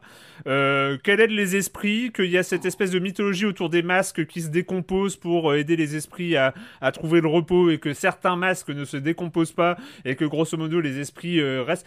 Mais c'est introduit en 12 secondes. En 12 secondes, il y a, en fait, avec le visuel, avec le visuel, le... En fait, bah, je, je pense qu'il y a toutes nos références communes avec, euh, avec le studio Ember Lab, qui est un studio californien, je crois. En fait, ils, ils nous ont... Ils nous mettent nos références communes. Et... Voilà, et en fait, ils s'embêtent pas avec euh, trop de background. On est entre nous, Et, quoi. et On en fait, entre nous. oui, pratiquement, c'est-à-dire Ouais, que c'est ils c'est savent le gros avantage de manier le cliché, c'est que tu manies avec tout l'imaginaire que chacun transporte et que c'est très facile de développer une histoire autour de ça. Le problème, c'est que voilà, c'est pas non plus. euh, Bah ouais, mais moi je sais pas. Du coup, euh, je, je suis. euh, Ils ont. ils- Du coup, ils se sont concentrés sur l'essentiel. Euh, leurs personnages, les animations, les petits, euh, les, petits rots euh, qui, euh, qui nous accompagnent, que tu vas pouvoir leur mettre des chapeaux, les trucs comme ça. Il y a des toujours, il y a quelques animations hyper sympas. Alors il y a des animations qui se répètent quand tu découvres un nouveau rot, c'est tout ça. Ok, ça, ça se répète, mais c'est très court. Il y a les moments de méditation, les moments où tu vas t'asseoir, caresser, tes, caresser tes petites bestioles et, ce genre de choses. Et, et après, il y a les moments un peu d'extase vis-à-vis de- des- des grands paysages. La, la spécificité de ce, de, ce, de ce système de ramification à couloir, c'est que. euh, alors, je sais pas si j'ai déjà vu, mais c'est effectivement, on n'est pas dans un open world, on est euh, dans un endroit où il y a vraiment des, euh, des, des, des, des- couloirs qui se développent comme ça dans un grand Un paysage faux open world, en fait. C'est techniquement dans un faux open world, mais, mais, où on va avoir une sorte de visibilité à, à très loin, c'est-à-dire qu'on va voir euh, des, des éléments de décor qui vont correspondre à des niveaux lointains. Euh, sur lesquels on va, on, euh, on va parcourir des, des, des, des- niveaux pour, euh, pour les atteindre et on va finir par les voir. Kena est autant un open world qu'un couloir, un grand couloir est une pièce à vivre dans un appartement. C'est, euh, Il y, a- il y a un aspect qui, oui, techniquement, c'est c'est un open world, il n'y a pas de temps de chargement entre les zones, mais bon, c'est balisé de ouf, c'est très très très balisé, et puis au bout d'un moment, tu fais le tour, et puis tu reviens sur tes pas, et puis hey, retourne au village, et puis voilà. Puis surtout, en fait, ça, c'est pas grave les jeux linéaires, hein, mais, euh, mais c'est vrai qu'on sent. Enfin, moi, je me suis senti un peu euh, contraint par ce level design presque oppressant, quoi, j'ai trouvé. Mais après, c'est. Et c'est pas un- du tout pour, c'est pas du tout pour éreinter, mais le- du coup, tu, vu qu'il mime un petit peu l'open world et qu'il mime l'ouverture, tu as tendance à essayer aussi, toi, de, à sauter sur des pierres et des machins. Oui, Et oui, le jeu oui. te dit, non, non, t'as pas le droit de sauter là. Oui, oui, oui, oui, oui. Il y a un milliard de murs. Il y a un milliard de murs invisibles. Ah ouais, ça il y a pique, des, ça. euh, ils ont mis des trucs pour te faire glisser, pour pas que tu puisses grimper Ouais, sur les cailloux. C'est old et school ça. ça. Et maintenant que tu me le dis, putain, les flashbacks, mais oui, mais je passe ma Eh, moi vie aussi, j'essaie de m'agripper dans tous les sens. Aïe, aïe, Et ça, c'est c'est toujours un peu frustrant, quoi. Mais bon, après, c'est un premier jeu. Tu sens que c'est pas non plus une équipe énormissime qui a développé le truc, mais euh, donc ça, ça peut se comprendre. Mais mais c'est mais c'est frustrant, quoi. tu sens d'où ils viennent. C'est-à-dire que, alors moi, je suis à peu près d'accord avec tout ce que vous avez dit euh, pour ceux qui n'ont pas trop aimé le jeu. Alors après, euh, moi, plus ça allait, plus je commençais à, trouver mon compte dans le jeu. Mais le début, j'étais fâché hein, contre le jeu. Le début, j'étais vraiment, mais en colère contre le jeu, parce que le jeu, je le trouvais pas. Il est beau, certes. Alors il est beau. Enfin, je, je sais pas. Alors peut-être que je suis aveuglé par la DA, mais le jeu, je le trouve pas si beau, quoi. Je, le- je le trouve quelconque. En fait, je suis la DA m'empêche d'apprécier les efforts techniques du jeu. Tu vois, la DA, je la trouve d'un quelconque hallucinant. C'est c'est lisse au possible. Euh, je, alors certes, c'est des jeux, c'est jolis paysages naturels, tout ça, mais je sais pas, je peux pas m'empêcher de dire oui, mais ce personnage, je l'ai vu dans un milliard de DreamWorks Ah bah en oui, fait. c'est- ce paysage aussi, et c'est compliqué pour moi de me projeter. Du coup, je, je crois que ça m'a gâché le plaisir, mais ça, ça ne doit pas gâcher le plaisir de tout le monde. Je veux dire, c'est c'est juste moi, mon ressenti. Voilà, la DA m'a un petit peu gâché le, le- le- les efforts techniques qui sont réels, hein, qui sont là. Il y a des jolis effets de lumière, il y a des jolies couleurs, euh, mais euh, la DA, on s'en fout, quoi. Puis pardon, mais les rots, ils sont, sont même pas très mignons. Quoi. Vous êtes des aigris. Oh là là, voilà, vous êtes des non, aigris. mais, mais c'est juste le japonisme. euh, Il y a un moment, il, il faut aussi. euh, bah, tu vois, les rots, c'est mignon, mais c'est mignon, mais bordel, on, les noirs on les connaît par cœur. euh, Ouais. Est-ce qu'il n'y a pas d'autres choses à imaginer, tu vois? Les Kodama. Là, là où euh, moi, je, alors je rajoute parce que j'ai pas, j'ai j'ai pas fini. euh, c'est classique. Ils savent qu'on sait qu'ils savent euh, pour le design, c'est-à-dire que euh, ils nous mettent dans leur monde en sachant qu'on a les références communes. Et ça vaut aussi pour le jeu. Ça vaut aussi pour le jeu vidéo euh, où ils utilisent tout. Euh, le, le- enfin, il y a, enfin, je veux dire, les, les, les rebords un peu usés sur les rochers, Ah ça va être les moments où on va on s'accrocher à la Tomb Raider, Uncharted, etc. Euh, Il y a visuellement, on sait que euh, quand on a une grosse fleur bleue, euh, au moment où on vient de, de choper son, son arc, on a des grosses fleurs bleues qui vont s'ouvrir, on sait qu'il faut tirer Oh, Ouais, dessus et ça va nous tropes. téléporter hein. et, et tout ça. Non, mais- mais mais c'est cool, c'est cool même, parce que tu- même, parce que même en termes de gameplay, tu vois. Moi, c'est la, la seule critique que ma, euh, parce que j'ai demandé à ma fille ce qu'elle en pensait avant l'émission. Et elle C'est m'a dit, intéressant. ah, c'est chouette, mais c'est toujours la même chose. C'est exactement comme dans tous les jeux vidéo. C'est euh, le bâton, l'arc et les bombes. oui, Bah oui, oui, oui, oui, ça Oui, résume bien. le- C'est c'est comme dans les films d'animation, c'est comme dans les jeux vidéo, et je trouve que euh, moi j'ai un, j'ai re- en fait, Kena m'a fait retrouver une sorte de plaisir primaire, mais vraiment on est sur euh, sur quelque chose. Enfin, c'est c'est bizarre, mais euh, cette nostalgie un peu du, jeu vidéo, souvent on parle d'une nostalgie visuelle, d'une nostalgie, euh, euh, les pixels, les, les trucs comme ça. Moi, j'avais une sorte de plaisir primaire de jeu parce que effectivement, je connais les, je connais. C'est un jeu où je connais les, les, les, les, les, modes de grimpe, la verticalité. euh, euh, bah, c'est euh, c'est c'est Tomb Raider. euh, T'es persuadé le- que c'était même assumé en fait. Tu vas plus loin. Tu dis que c'est carrément assumé par les développeurs qui disent on est là pour ça, non, entre nous, on va faire un jeu à l'ancienne. propose un truc, je trouve, il propose un truc qui est cohérent, qui marche bien, qui est pas si évident que ça, c'est-à-dire que euh, bah, c'est pas non plus euh, un, c'est pas non plus une, euh, un, chemin comme ça, enfin sauf en mode histoire, mais c'est fait pour. Mais voilà, qui met sa dose de challenge et qui met sa dose de, de petite narration un peu quand même une fois. C'est ça aussi, c'est qu'une fois que le contexte narratif est introduit d'une façon très rapide, etc. T'as des petits trucs, t'as des petits dialogues t'as- qui sont pas trop envahissants. En fait, je trouve que ce qui est chiant n'est pas trop envahissant, en fait. C'est, euh, enfin, ce qui est déjà vu n'est pas trop envahissant. Et, et, et du coup, je sais pas. Je, suis, je suis d'accord avec toi sur les tics qui peuvent être agréables au bout d'un moment parce que ça devient des Madeleines de Proust. Mais là, je trouve que c'est même pas ultra bien exécuté. Les combats, ils sont un peu poussifs, surtout au début. Euh, euh, y a- c'est ultra procédurier en fait. Il faut euh, alors tuer les monstres. Ensuite, il faut attendre que la fleur s'ouvre, envoyer les, les lutins là, Ouais. et, euh, Ouais. et ensuite faire une Ouais. bulle. C'est- Alors, pas de problème quand tu arrives. trop bien. Pas, pas de problème dans un temps 2 ou 3 d'un jeu vidéo, avec des monstres qui gagnent en complexité. Dès le départ, j'ai mis vraiment un temps fou à comprendre ce qu'on me demandait. Et parce que je comprenais pas la différence entre des bulles et euh, des, euh, des, des lutins. Quoi. Et Je Mhm. comprenais pas ce qu'on me disait. Tu ramasses du courage, ça veut dire quoi ramasser du courage? Je comprenais pas. Il y a, il y a une jauge, j'ai toujours pas compris à quoi elle sert, Erwan. Il y a une Oh, jauge, ça va, t'as une jauge de mana, t'as une jauge euh, orange qui te sert. C'est quoi, Ah, qui- c'est quoi la jaune orange C'est quoi la jauge orange? Je sais pas à quoi elle sert. Bah, c'est celle qui sert à donner du courage à tes rottes Ah et non, à non, leur, non, à pas leur la- permettre. de- Ah, ah bah si, pas la c'est jauge, celle-là. pas la jauge ronde, pas la jauge ronde. hein, Je te parle de la deuxième jauge qui est sous ta barre de vie. Je sais pas à quoi elle sert. Elle clignote et elle me fait peur. J'ai peur qu'elle explose. Je sais pas à quoi C'est elle pas, la, sert. c'est, pas la zone de ralenti pour les arcs hein Non, non, ça c'est un truc qui apparaît autour de ton curseur. Je sais toujours pas. On était là avec mon chat. À quoi sert, à quoi sert cette jauge? Et on était plusieurs à se poser la question. On ne savait pas. C'est vrai que si on commence par c'est pas, euh, c'est que c'est pas bon signe. Mais, mais, mais alors, c'est ça. Mais C'est pour le aussi bouclier. fait- Pe- Peut-être que c'est pour le bouclier. Oui, c'est peut-être le bouclier, tu as peut-être raison. Mais bon, je devrais pas me poser 10 ans la question. C'est un autre problème. Bon, ça, c'est un détail. Mais en fait, c'est un, tout un tas de détails qui s'accumulent. Je trouve que le mapping des touches n'est pas bien. Et en plus, à l'heure actuelle, ça sera résolu, j'espère. Il y a un bug qui t'empêche de remapper tes touches et ça me saule. Euh, Il y a ça. Je trouve quand même Sur, que dans sur- sur les ça- touches, euh, je peux signaler juste un défaut. L'importance de R3. L'importance de R3. voilà, j'ai, Ah, le point R3. je veux juste dire ça. euh, j'en ai pas parlé pour Deathloop hein, euh, à l'époque, alors que j'aurais pu. J'aurais pu en parler pour Deathloop. Euh, là, le problème, R3, encore une fois, je suis désolé, il y a un moment où les gens vont finir par comprendre, il faut le répéter suffisamment. On n'a pas besoin de R3. Euh, évidemment, ça sert à sprinter, donc à la limite, ça, c'est les seules utilisations où je. Voilà, soit on appuie une fois sur R3 et quand on avance, on continue à sprinter. Soyez, soyons clairs, hein, on laisse pas son bouton appuyé sur R3. Il y a des, certains jeux qui le font encore. Ah, Et ça, c'est un, ouais. ça, c'est un problème. Euh, donc, dans Kena, on appuie sur R3 et, et on commence à sprinter. Le problème, c'est que le R3 sert aussi dans les combats. Et c'est une catastrophe Euh, parce qu'il y a des moves qui sont faits avec R3. euh, il y a, euh, ça sert pas, ça sert en plus à loquer machin. Enfin bon.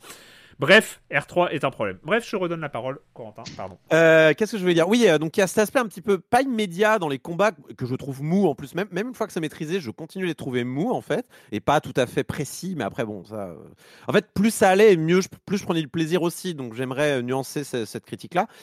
Mais par contre, il y, a- aussi un truc au tout début. C'est vrai qu'on vous demande de gérer des Pikmin, on vous demande de, de faire plein de trucs. Il y a une espèce un peu impure à ce jeu-là qui te balance énormément de fonctions. En fait, toutes les touches sont utilisées tout de suite. Et pour moi, c'est symptomatique d'un jeu qui souvent te balance trop de fonctionnalités trop rapidement. Et, euh, et- et c'est vrai que je, c'est un jeu que j'ai, trouvé un petit peu euh, pas, pas, pas, un peu im- impur dans, dans son approche. Quoi. Ça pourrait aller beaucoup plus lentement euh, au niveau de on t'introduit chaque fonctionnalité, on te fait bosser la fonctionnalité, on passe à notre fonctionnalité, on te met un boss, etc. Ça, y a- y a- je trouve qu'il y a un manque des- de- du basique de euh, notre cerveau. En fait, il peut pas, il peut pas gérer autant de trucs d'un seul coup qu'on te balance au visage. Après, il, y avait, il y avait un peu ça dans Biomutant, dans mon souvenir. Dans Biomutant, il y avait un peu de ça avec justement les. Tu apprenais, tu avais. mais qui était plus fun. Enfin, il tentait des choses. Tout n'était pas réussi dans Biomutant. On en avait parlé il y a quelques mois, du coup. Euh, mais il m'avait plus accroché, Biomutant. Malgré ses, ses défauts, malgré ses trucs mal, mal fichus, bah, il y avait. euh, bah, il était plus dans l'action aussi, peut-être plus. euh, Non, puis il a des aspérités, Biomutant, tu vois. Il y a, on se- Ouais, il moi, je me des rappelle choses. de trucs dans Biomutant. Je sais que Kena, je vais rien me rappeler. Ouais. J'ai fait- Ouais, je suis d'accord. à peu près comme toi, euh, Marius, j'ai fini le premier chapitre, j'ai battu le premier gros boss, libéré mon premier gros esprit, et euh, maintenant, je, je, euh, devant la porte, j'ai fait euh, devant la On porte de dirait, la que tu, deuxième on dirait que tu parles de tes courses de la semaine, quoi. Bon, alors j'ai Ouais. fait ça, j'ai fait euh, oh l'aspect euh, épique. euh, Mais, mais par contre, il y a un truc que j'aimerais signaler, c'est qu'on sent quand même que le, le- le studio qui s'en occupe vient de l'animation, vient des pubs. En fait, ces Ah mecs-là, en fait, je me, je, je me suis, j'ai découvert que je les connaissais parce qu'ils avaient fait un fan, euh, ils avaient fait un fan court métrage de Majora's Mask, bizarrement. Oh là là, des morts dans des masques, tiens, bizarre, tiens. bizarre. Euh, mais euh, du coup, euh, en fait, il y a un truc par Le contre qui m'a vraiment. le, le, le truc qui m'a le truc qui m'a qui m'a vraiment agréablement surpris dans le jeu, c'est par contre les, les transitions entre les phases d'animation et les phases de jeu qui sont mais vraiment imperceptibles. Et c'est vrai qu'on on passe comme ça de ces phases d'animation qui sont quand même ultra propres. Alors moi encore une fois c'est la DA qui me gêne, mais les, enfin, les phases d'animation, les séquences d'animation sont, sont, sont vraiment très très bien faites, sont de très bonne facture. On sent que c'est leur euh, corps de métier euh, au début. Euh, mais mais c'est vrai qu'on on passe du jeu euh, au cinématique vraiment instantanément. Et ça, par contre, j'ai fait Ah, ça c'est quand même agréable. Il y a des moments, je fais Mais attends, c'est. C'est géré par le moteur, ça, ou c'est un film qui s'est lancé sans que je Hmm. m'en aperçoive? Et euh, ouais, ils ont vraiment bien géré cet aspect-là, ce qui lui donne. Ce qui fait qu'à mon avis, ce jeu-là, ça doit être parfait pour euh, regarder quelqu'un jouer. Genre euh, les gamins qui regardent le papa jouer ou euh, le papa qui regarde le gamin jouer. Bon, je crois que ce, dans ce Twitch. c'est plus énervant qu'autre chose. Mais, euh, mais euh, le, voilà, je pense que ça doit être très agréable de regarder quelqu'un jouer et progresser parce que euh, comme le jeu est beau quand même, que la, Mm. que la, bon, la DA, on aime ou on n'aime pas, mais que, et que les cinématiques, les cinématiques s'enchaînent bien, il y a vraiment un côté très fluide qui doit rendre le, le tout euh, plutôt bien rythmé pour le spectateur. Pour le joueur, par contre, je trouve ça pas ouf. Mais bon, ça, c'est un avis. Et ben moi je vous dis. Alors après je suis étonné de ma propre réaction, mais euh, j'ai vraiment euh, totalement. euh, Enfin, je suis passé au-delà de, de tout mes, ce que j'aurais pu mettre en critique. Ouais, même les rebords, euh, même les rebords un peu usés des, euh, des, des, des trucs qu'on peut prendre, des prises qu'on peut mais ça prendre sur c'est pas grave. En fait, je trouve que isolément, il y a rien qui est grave. Mais Je sais pas, je trouve que c'est un jeu qui est hyper agréable. Je trouve qu'il est bien rythmé euh, en termes de, en termes d'action et tout ça. Il y a quelques fois où j'étais un peu paumé. Il y a, euh, des, des petites besti- des petits machins lumineux sur lesquels je devais tirer avec un arc que j'avais pas trouvé, donc j'étais un peu coincé avant de continuer et tout. Mais euh, point quand même important pour finir, Kena euh, donc euh, sur euh, PC, PS4 et PS5, 40 euros. On n'est pas sur euh, Ah oui. Contrairement à ce que j'aurais pu croire, on n'est pas sur un jeu full price. euh, Je crois que c'est le même tarif qu'on parlait de Biomutant. En fait, Ouais, on est dans en du je hein. crois. On est dans du double A. hein, Voilà. Ouais. Donc euh, moi c'est enfin vraiment une très très belle réalisation. Après avec euh, tous les bémols que vous avez cités, euh, pour ceux à qui ça parle, moi je sais que je suis euh, rentré dedans euh, vraiment. j'ai beaucoup aimé mon expérience. On va on va enchaîner, on va enchaîner tout de suite avec le chapitre 2. On en avait, on avait parlé du premier chapitre qui avait fait suite à Undertale parce que c'est jeu de Toby Fox and Friends. Donc Deltarune chapitre 1, nous en avions parlé. Et là, il y a le Deltarune chapitre 2 qui vient de sortir.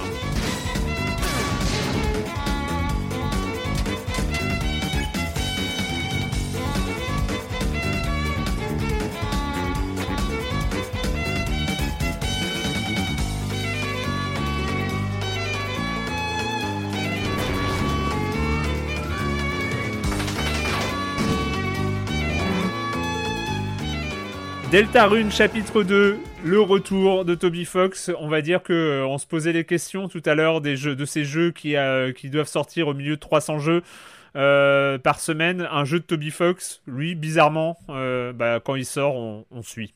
Corentin. Bah ouais, Toby Fox, hein, il, est, à la fois extrêmement. En fait, il est au- au- autant suivi qu'il ne parle pas. En fait, il est, euh, il est, il est un peu mystérieux. Il parle Mm. pas trop sur les réseaux sociaux. Il se montre jamais en public. euh, euh, dès qu'il euh, dès qu'il se montre en public, il va se cacher derrière le canapé et il sort une peluche de chien qui fait parler comme une pou- pou- poupée, enfin comme une marionnette. C'est quelqu'un d'un peu, un peu spécial, quoi. Et en Mm. même temps, c'est quelqu'un de très humain aussi qui a un peu vécu le, le succès de Undertale de manière mitigée, on va dire. Il a pas, il s'attendait pas à une telle raz-de-marée de popularité et donc c'est pour ça aussi qu'il se fait pas, fait pas trop parler de lui. Donc dès qu'il fait quelque chose, tout le monde est au taquet, quoi. Tout le monde est Ouais, au taquet. bah oui, c'est ça. Et, et ça s'entend aussi qu'il a pris l'habitude, parce qu'il peut se le permettre, on en a parlé tout à l'heure avec les, euh, les indés qui galèrent, euh, tout ça, euh, de sortir ses jeux sans prévenir. C'est ce qui s'était passé avec euh, Deltarune chapitre 1, euh, qui euh, ne s'appelait même pas comme ça à ce moment-là. Euh, le jeu était sorti, en fait, c'était surveyprogram.exe. Tu le cliquais dessus, des Windows Defender te disait attention, c'est sûrement un virus. Vraiment, non, mais c'est un truc que tu télécharges sur un site obscur. C'est bien que c'est Toby Fox, Ouais. c'est que lui hein, qui nous permet de faire jouer à des virus. Il avait sorti à Halloween 2018 ou 19, je crois, un truc comme ça. Euh, donc euh, plusieurs années après Undertale. Euh, et en fait, on s'était rendu compte en jouant au jeu qu'il y avait une bonne expérience de 2-3 heures, voire 3-4 heures de jeu, qui à la fin se terminait par, ceci est le chapitre 1, plusieurs Mm. autres chapitres vont arriver. Euh, plusieurs jours plus tard, Toby Fox a dit les autres chapitres arriveront quand j'aurai monté mon équipe, tout ça. Euh, L'équipe est déjà montée en vrai, mais on a commencé à travailler, donc n'attendez pas le chapitre 2 avant un moment. Fast forward, en 2021, donc plusieurs années après, 3-4 ans après, 3 ans je crois, euh, on, on est là avec le chapitre 2. euh, je crois que Toby Fox a fait genre une update sur le chapitre entre, euh, entre les deux Ouais. jeux. Et on commençait même à s'inquiéter de se dire est-ce que le jeu va bien? Et oui, oui, non, le jeu va bien. Le jeu est sorti donc euh, pareil. euh, Il a annoncé ça un jour avant. Le chapitre 2 arrive demain. Ok, d'accord. Merci Toby Fox de prévenir, c'est gentil. Euh, et euh, donc on se lance. Et euh, contrairement à la dernière fois où euh, le jeu essayait de vous prendre un petit peu, euh, en- comment dire, euh, alors que vous avez votre garde baissée, là on sait dans quoi on se- s'engage. Mm. On connaît euh, maintenant Deltarune, qui est donc pas vraiment une suite, ou en tout cas c'est pas encore le cas. On verra plus tard, mais ce n'est pas une suite. Faut imaginer vraiment une pièce de théâtre. On prendrait tous les personnages d'Undertale et euh, la troupe Undertale joue une autre pièce de théâtre. Vous voyez ce que je veux dire? C'est un peu comme ça qu'il faut le prendre. C'est-à-dire que les personnages portent le même nom, ils ont la même gueule, les mêmes caractères, les mêmes traits de caractère. C'est des archétypes de personnages qui de nouveau se rassemblent avec de nouveaux personnages évidemment, mais qui jouent une autre histoire. C'est-à-dire que tout ce qui s'est passé dans Undertale, a priori, je dis bien a priori parce qu'il y a tout un univers aussi que les fans développent et toutes les théories et tout ça euh, qui se développent autour, euh, euh, n'ont aucun rapport. Les deux jeux, Deltarune et Undertale, bien que ce soit des anagrammes, n'ont pas de rapport l'un avec l'autre. Euh, donc Deltarune se passait, enfin le premier Deltarune se passait dans un monde un peu, euh, on est comme ça sur un, schéma de, un, chapitre, un monde à thème. Le premier, c'était un peu Alice au pays des merveilles, jeu de société. Euh, le deuxième, c'est le Cyber World. Donc, on entre dans le monde de l'informatique et tout ça. Donc, évidemment, c'est charmant parce que on va tomber euh, sur plein de monstres qui rappellent euh, l'univers de l'informatique. On va tomber sur des pop-up. On va tomber sur, on va tomber sur des, des, prises électriques, des, des, des, ports, des, des, des, comment s'appelle, des, des spams. voilà, plein, plein de voilà, tout, tout, tout, est, tout est là pour avoir des tasks avec QU et des task managers qui sont les, euh, les, les gens qui fouettent les tasks. Enfin, c'est très, très, très rigolo. Et du coup, euh, il y, a, y a cet aspect toujours un peu Ah, il a fait une blague. Enfin, c'est des blagues. C'est des blagues tout le temps. Ce jeu est une suite de sketchs. Alors, c'est pour ça que des gens accrochent et des gens accrochent pas d'ailleurs. Ce jeu est une suite de sketchs, de dialogues, de, de construction de personnages. De, euh, c'est- c'est c'est vraiment un sketch qui dure. Alors, celui-là, attention, si le premier chapitre durait 2 à 3 heures, celui-ci dure 7 à 8 heures, donc on est sur une autre échelle. Euh, les, les graphismes sont, ont quand même vraiment, vraiment pris un coup euh, de polish. Euh, bien plus fort que dans Deltarune. C'est-à-dire que Undertale, c'était le niveau 0. Euh, euh, pardon, Undertale, c'est le niveau 0. Deltarune, c'est le chapitre, c'est le niveau 1 du graphisme. Il a quand même, il est passé un petit peu à un autre niveau. Mm. Là, on sent qu'il y a du monde derrière. Il y a plus de, il y a vraiment des jolis, il y a des moments où tu fais, ah oui, là, c'est c'est joli, c'est quand même plutôt joli et tout ça. Après, bon, c'est Toby Fox au music, donc c'est super.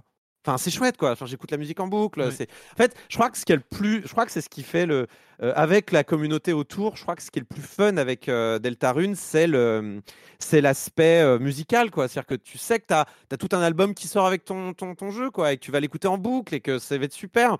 Euh, en plus, Toby Fox, il adore Undertale. On parlait de, on parlait de, il adore Earthbound. On parlait d'Earthbound et de Mother 3 tout à l'heure. On est dans le même bail, c'est-à-dire que on est entre l'émerveillement, le euh, on est entre l'émerveillement, l'aspect un peu Alice au pays des merveilles qui était ultra présent dans le 1, qui est un peu moins dans le 2 parce qu'on est dans un monde informatique, mais euh, qui, qui est contrebalancé par euh, des, des- des thèmes ultra sombres. C'est-à-dire que Mhm. là, et sans en révéler trop sur l'histoire, mais Toby Fox redonne le choix dans ce chapitre 2. Il n'y avait pas de choix dans, dans le chapitre 1, mais il y a une deuxième route dans le chapitre 2. Quand vous vous intéressez un petit peu à ce qui se passe dans cette, cette route-là, elle est glaçante. Elle est vraiment glaçante dans tous les sens du terme, cette, cette route-là. Et euh, je, je- c'est ça en fait qui est un peu passionnant et c'est ça qui me fait dire, euh, parce que je me bagarre souvent avec mes collègues jeux vidéo qui me disent non mais le jeu vidéo ne sera jamais capable de raconter une histoire aussi passionnante qu'un livre, aussi euh, bonne qu'un film et tout ça. Eh ben non, je suis pas d'accord. On peut pas raconter de la même manière que Undertale et Deltarune le font des, histoires comme celle-là, parce que en fait c'est des histoires en, quatre dimensions. C'est des histoires qui qui il y y a- y a des trucs que tu ne verras pas parce que tu n'auras pas pensé à faire le petit truc Ouais. qui a du sens scénaristiquement, qui a du sens narrativement, mais c'est un petit détail parce que tout est cohérent d'un point de vue narratif euh, et que bah, si tu fais une certaine suite d'actions, il va se passer euh, exactement ce qui, ce qui va t'arriver, ce que tu mérites. Et euh, le, le- le- on va dire que le, le jeu d'un seul coup commence à prendre un autre ton parce que toi, tu décides de jouer le jeu sous un autre ton. Et euh, c'est ce chapitre 2, plus. En fait, ce- à la fin de chapitre 2, j'étais en mode Ah, c'est quand même la même chose que le 1. Et c'est un peu vrai. Et euh, je terminerai là-dessus. Mais là, plus ça va, plus, moins j'y joue, plus j'ai arrêté d'y jouer, plus le temps passe et plus il se développe euh, dans mon cerveau et plus je le trouve formidable. Et, et j'ai hâte parce que là, du coup, tu lances le jeu et il y a 7 chapitres d'a- d'a- d'affichés. Ah ouais. il y a 7 chapitres d'affichés, il y en a que d'autres disponibles. On se dit, waouh, il y a encore 7 chapitres qui arrivent comme ça. Et la seule critique que j'aurais à faire, qui est une critique quand même assez importante, c'est que euh, Toby Fox ne pourra pas euh, garder par contre ce, format-là. Euh, il ne pourra pas garder cette structure qui est quand même vraiment la même que le chapitre que le chapitre 1, il pourra pas garder la même sur 7 chapitres. On va se faire chier. Ouais. Il faudra qu'il y ait un petit peu de renouvellement dans la structure même du truc. Parce que c'est, vraiment euh, le chapitre 1 en plus riche, plus gros, plus tout. Et euh, c'est pour ça que c'est bien, mais c'est pour ça aussi qu'il faudra aussi un petit peu de, il faudra un petit peu de diversité euh, pour la suite. Si vous avez aimé Undertale Deltarune, je vous, évidemment, je vous encourage à jouer aux deux. C'est gratuit en plus, puisque euh, Toby Fox l'a mis gratuit pour cause de Covid et qu'on a bien besoin de ça, je le cite, en ce moment. Voilà. On attend donc le chapitre 3 et les suivants. euh, 3, donc, 4, 5 qui disponibles, sortiront en euh, même temps. 3, 4, 5 Voilà. sortiront en même temps. Et là, Eh ben- c'est disponible sur Switch, PS4, euh, PC Mac. Here's a cool fact a crocodile can't stick out its tongue. Another cool fact you can get short term health insurance for a month or just under a year in some states. United Healthcare short term insurance plans are designed for people who are between jobs, coming off their parents' plan, or turning a side hustle into a full time gig. Underwritten by Golden Rule Insurance Company, they offer flexible, budget friendly coverage with access to a nationwide network of doctors and hospitals. Get more cool facts about United Healthcare short term plans at uh1.com. On va enchaîner, on va enchaîner avec euh, avec le GTA médiéval, plutôt GTA 2 que GTA 3 d'ailleurs, euh, mais en tout cas euh, c'est du GTA au Moyen Âge. Ça s'appelle Rustler.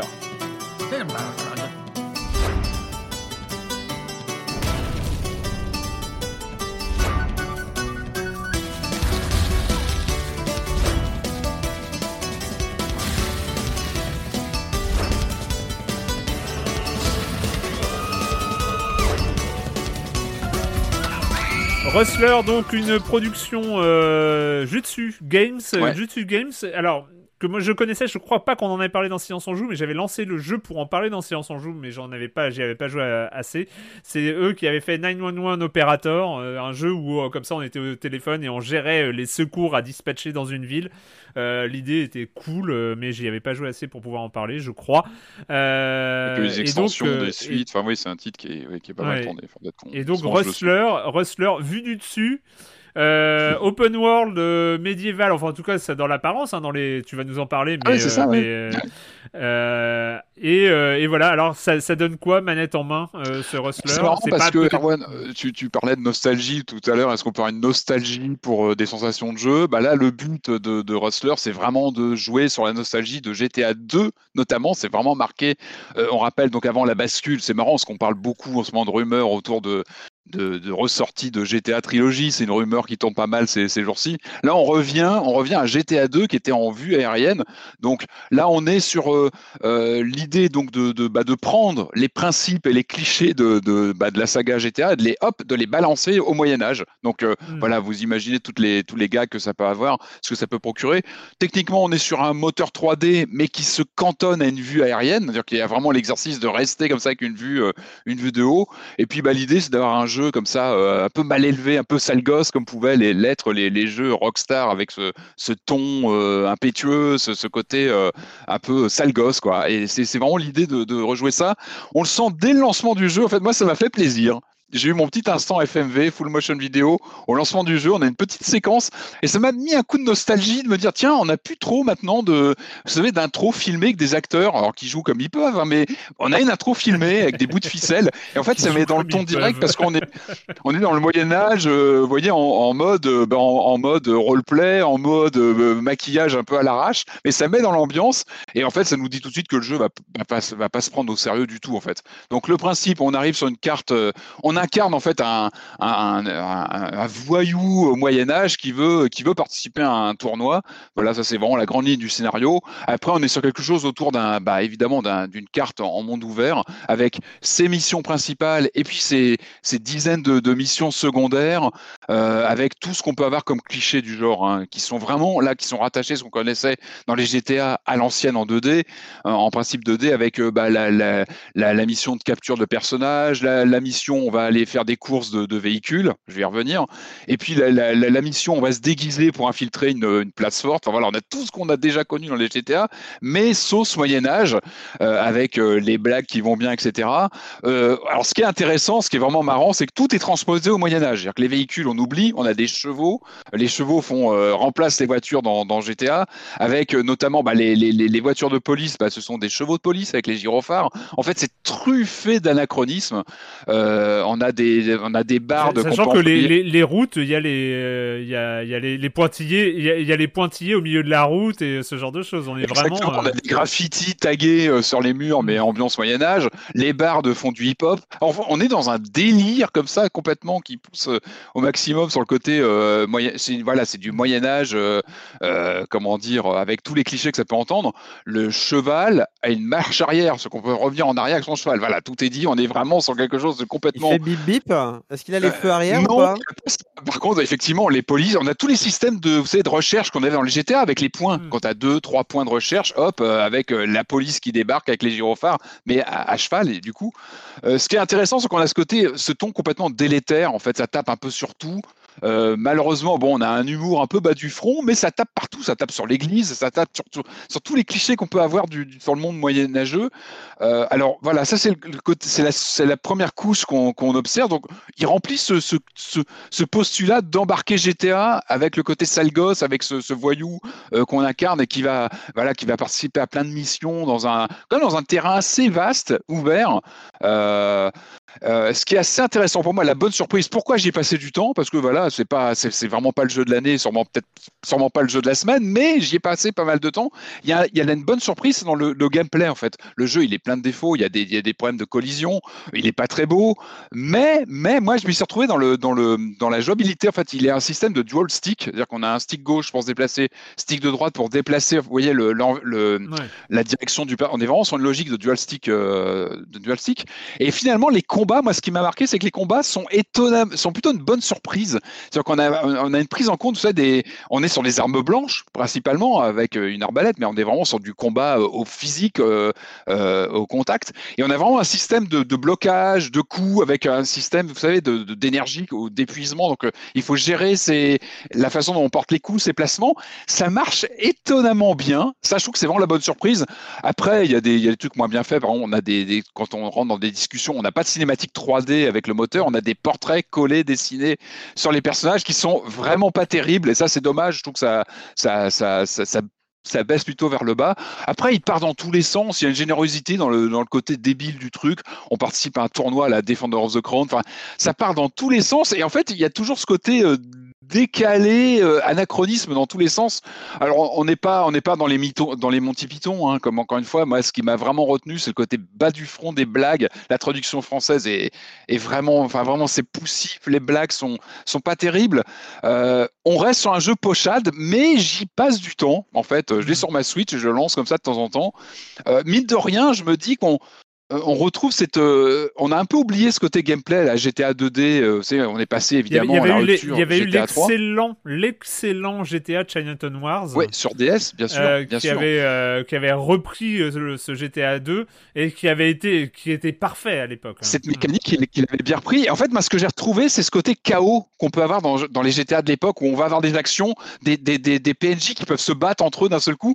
C'est ça que j'ai retrouvé. C'est ce côté chaotique d'un univers un peu mal, un peu cassé qu'un moteur 3D qui est pas qui est pas génial mais il se passe toujours des trucs complètement euh, complètement barrés dans tous les sens et puis voilà les, anachronismes sont parfois rigolos euh, voilà humour bas du front le problème c'est qu'il est pas seul il y a la concurrence notamment d'un titre un peu dans le même style qui s'appelle American Fugitive qui est pas mal euh, visuellement qui est plus qui est peut-être un peu plus performant techniquement mais qui a pas cet humour voilà qui, qui fait bien le job. Alors encore une fois, le problème c'est le prix. Il est comme à 20 euros sur PC, à 30 sur Switch. Peut-être attendre une promo. Je pense, je verrais bien plutôt dans les 15. Je pense que ce serait plus raccord parce qu'on est quand même sur un jeu de, voilà, de petites envergures, mais, mais, mais, mais euh, sur lequel je m'amuse bien, malgré tout. Voilà, malgré les bugs et malgré tout ça. Switch et PC il y a pas, Alors Switch, pas- PC, PS 4, 5, il est sur 5 D'accord. aussi, il est sur Xbox, il est un peu partout, euh, voilà, donc c'est Attendre, attendre les soldes. Attendre Ouais, les soldes. évidemment, si c'est possible. Mais sinon, enfin, moi, j'y trouve mon compte. Voilà, le retour de la FMV en intro, bon sens, c'est important. Faites-le. Faut, faut pas lâcher l'affaire. Euh, on va terminer cette émission euh, avec, vous l'avez remarqué, un peu un petit sprint de fin d'émission pour, pour les jeux, mais euh, voilà, hein, il faut. Mais parce que celui-là, on pouvait pas passer à côté. Tu, tu me l'as sorti. on était en train de préparer le programme, j'étais déjà hors limite. Et là, tu me dis ah oui, au fait, j'ai joué à ça. Et j'ai fait ah oui, quand même, il faut en parler. C'est évidemment le DLC de Outer Wilds, ce jeu majeur de 2019, je Oui, crois, de mémoire. 2019. Donc euh, ce jeu incroyable, boucle temporelle, hein, euh, encore une fois, euh, dont on a parlé il y a quelques semaines, et il revient avec un DLC avec Outer Wilds Echoes of the Eye.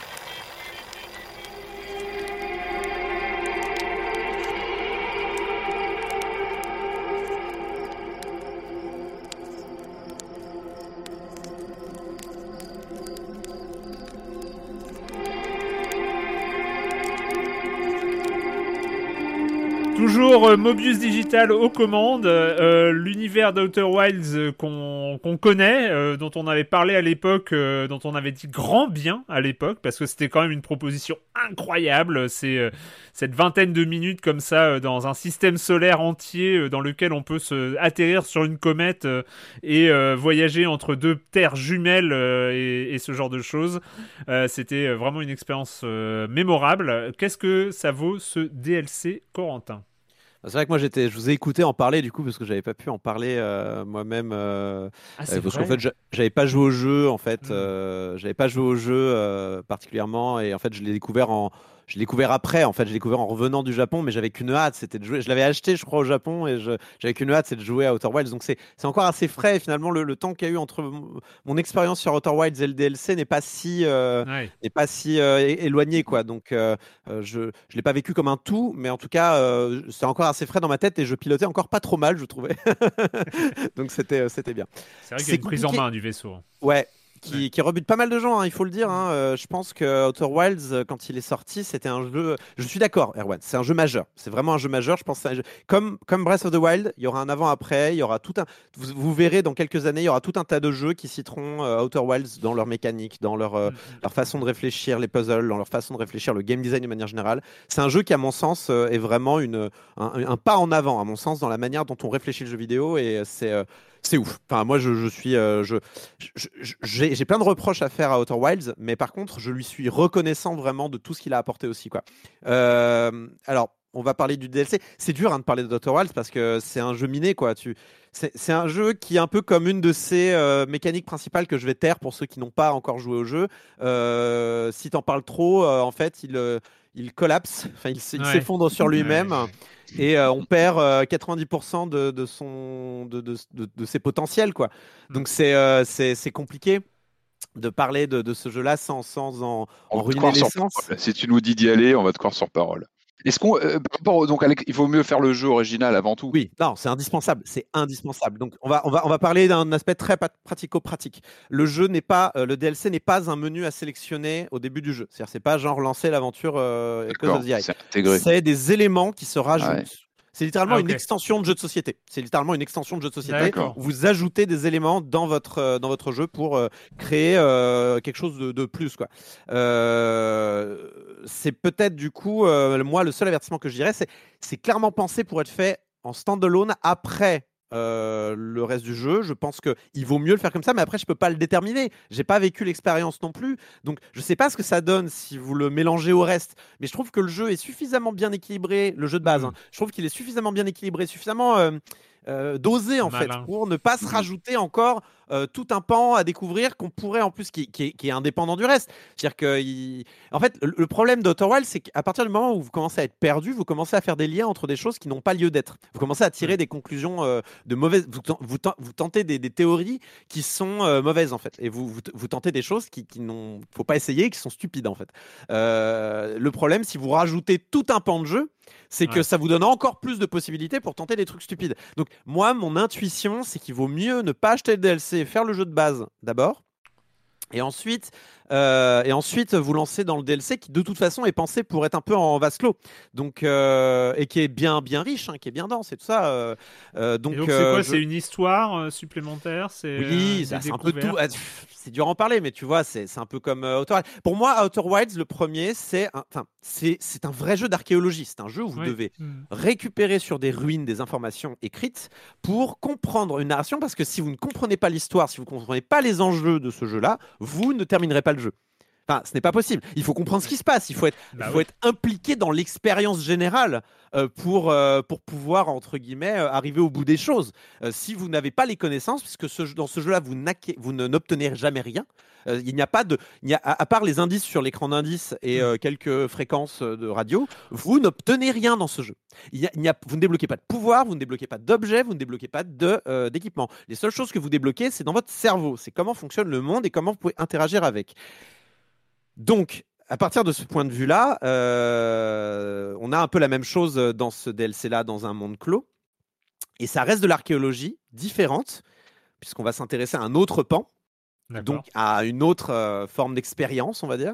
Euh, je, je reste vague. C'est dur, hein il est horrible ce Ouais, jeu à critiquer, ouais, c'est insupportable. Euh, mais on, on reste dans une autre type d'expérience, sous une autre forme aussi, ça je peux peut-être le dire. Si on était dans des textes, dans le jeu d'ailleurs se moque un peu, mais si on était dans des textes dans Outer Wilds, le jeu de base, là dans le nouveau, dans le DLC, on est plus dans, dans du film presque, on est dans de la diapositive, on est dans de l'image. C'est c'est presque à l'opposé quoi. Mm. Après, moi, ce que je dirais de ce DLC d'un pur point de vue critique, c'est que euh, tout ce qui allait, tout ce qui va en fait dans Outer Wilds, le jeu de base, va dans le DLC et euh, c'est vraiment du contenu en plus. On rajoute de la, on rajoute de l'essence dans la dans la machine Euh, et tout ce qui n'allait pas dans Outer Wilds, le jeu de base. Donc moi, je pense à un level design parfois trop complexe par rapport au fait qu'il n'y ait pas de carte. Ouais. Et des- pour des gens comme moi qui ont du mal parfois à se repérer en 3D, ça peut vraiment être frustrant. C'est euh, heureusement que j'avais mon chat pour me backseat des fois parce que euh, je, tu peux rater un, tu rates un escalier et tu es planté pendant deux heures. C'est insupportable. Vraiment. C'est pareil dans le DLC, voire en pire. Parce que par exemple, tu vas avoir des, euh, des, des- des- des bâtiments qui se ressemblent, mais vraiment très très très forts. Et parfois, on va dire que la, la luminosité est suboptimale. Et il faut se faire un plan en 3D dans sa tête pour ça? Ouais. Compliqué. Voilà, donc euh, voilà, c'est-à-dire que tu prends les, tout, tout ce qui marche dans Outer Wilds, le jeu de base, tu prends tout ce qui marche pas et tu le. Tu, tu- voilà, tu, tu multiplies par deux et voilà, et on rajoute le truc à la machine. Outer Wilds est un jeu un peu doux amer parce que et, et son DLC c'est pareil, c'est-à-dire que euh, c'est un jeu euh, où euh, le plus gros du plaisir sera pris au moment de la découverte. Et après, tu es coincé entre la joie d'avoir découvert ça dans ta vie et le, le- le désespoir total de plus jamais pouvoir revivre ça dans ta vie. Et du coup, c'est euh, c'est terrible. Et le DLC, en fait, rajoute simplement un peu d'énergie potentielle dans la machine et euh, rajoute un peu de plaisir. Donc, si vous avez aimé Outer Wilds, bah, allez-y, il n'y a aucun problème à jouer, jouer au DLC. Echoes of the Eye, le DLC pour 12 euros. Euh, le DLC de ce jeu majeur, on ne cessera de le répéter, Outer Euh, ouais, et- Wilds. Et c'est que sur PC pour l'instant. Je sais Ouais. pas s'il est sorti ailleurs. Oui, il est sorti sur Switch, je crois, mais euh, pas le DLC encore. Je pense qu'il faudra attendre un petit peu. Ça devrait pas tarder à arriver. On en a fini cette semaine avec le jeu vidéo. Euh, bah merci à tous les trois. C'était euh, c'était intense, mais on est on a tenu. Euh, et la question rituelle quand même, celle-là on va pas y échapper. Et quand vous ne jouez pas, vous faites quoi, Patrick Euh, bah alors moi cette semaine je vais vous recommander un documentaire que j'ai vu sur Netflix qui m'a tétanisé, assez marquant. Ça s'appelle Les femmes et l'assassin. Euh, c'est réalisé par Patricia Touranchot et Mona Hachache et euh, comme son titre euh, peut l'indiquer, en fait ça se penche sur l'affaire Guy Georges, la terrifiante affaire Guy Georges, des, le tueur du, de l'Est parisien dans les années 90 avec ses meurtres de, de jeunes femmes en, série. Premier, je crois qu'il a été identifié comme le premier serial killer français. C'est évidemment une affaire terrifiante. Et là, en fait, le, le- documentaire se euh, prend le parti de, de, bah, de faire parler des femmes, en fait. Euh, donc, on parle de Martine Monteil, notamment, qui était la boss du 36 Quai des Orfèvres. Il y a, voilà, il y a l'avocate, les avocates qui ont, voilà, qui ont travaillé pour ou contre Guy Georges, euh, qui l'ont, voilà, qui l'ont défendu, ou En fait, voilà, c'est très touchant en fait de, de mettre. Je trouve que l'idée de mettre, euh, voilà, de, de, remettre les femmes en avant après cette, euh, cette affaire, c'est d'autant plus intéressant, je trouve, et, et, pertinent comme point de vue. Euh, c'est très documenté. Euh, c'est voilà, c'est une affaire à la fois évidemment morbide, mais qui, mais qui reste voilà, qui reste un, un cas d'école hein, dans, dans l'histoire judiciaire française. Alors voilà, le documentaire est très documenté, comme je disais, très très touchant. Euh, pour l'anecdote, on aperçoit, euh, ça peut peut-être vous intéresser, on aperçoit des images de Libération dans les années 90. Et là, c'est là que j'ai aperçu que les gens travaillaient a priori sur des Atari ST euh, pour l'édition. Ça, c'est intéressant. Il y a quelques images furtives.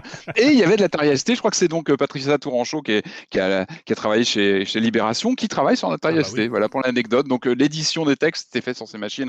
Donc, voilà, un très beau documentaire. Alors, évidemment, il faut avoir le cœur accroché parce que le, le sujet ouais. est, est, poignant et difficile, mais c'est vraiment très, très bien fait. On voit pas le temps passer, une heure et demie et c'est très bien documenté. Voilà. Corentin Normiman, Normiman, il regarde Squid Game comme tout le monde. Et oh, du merde, coup, bah, c'est moi, bonjour. euh, donc j'ai regardé Squid Game, enfin j'ai regardé, pas, il me manque quelques épisodes encore. Euh, la fin apparemment est un peu décevante car c'est une fin à la Netflix et que donc on sait jamais hein, s'il y a une saison 2. Hein, il faut, faudrait surtout pas, faudrait surtout pas qu'on boucle quelque chose. Ce serait dommage de passer à côté de, de Sweet Sweet uh, Money.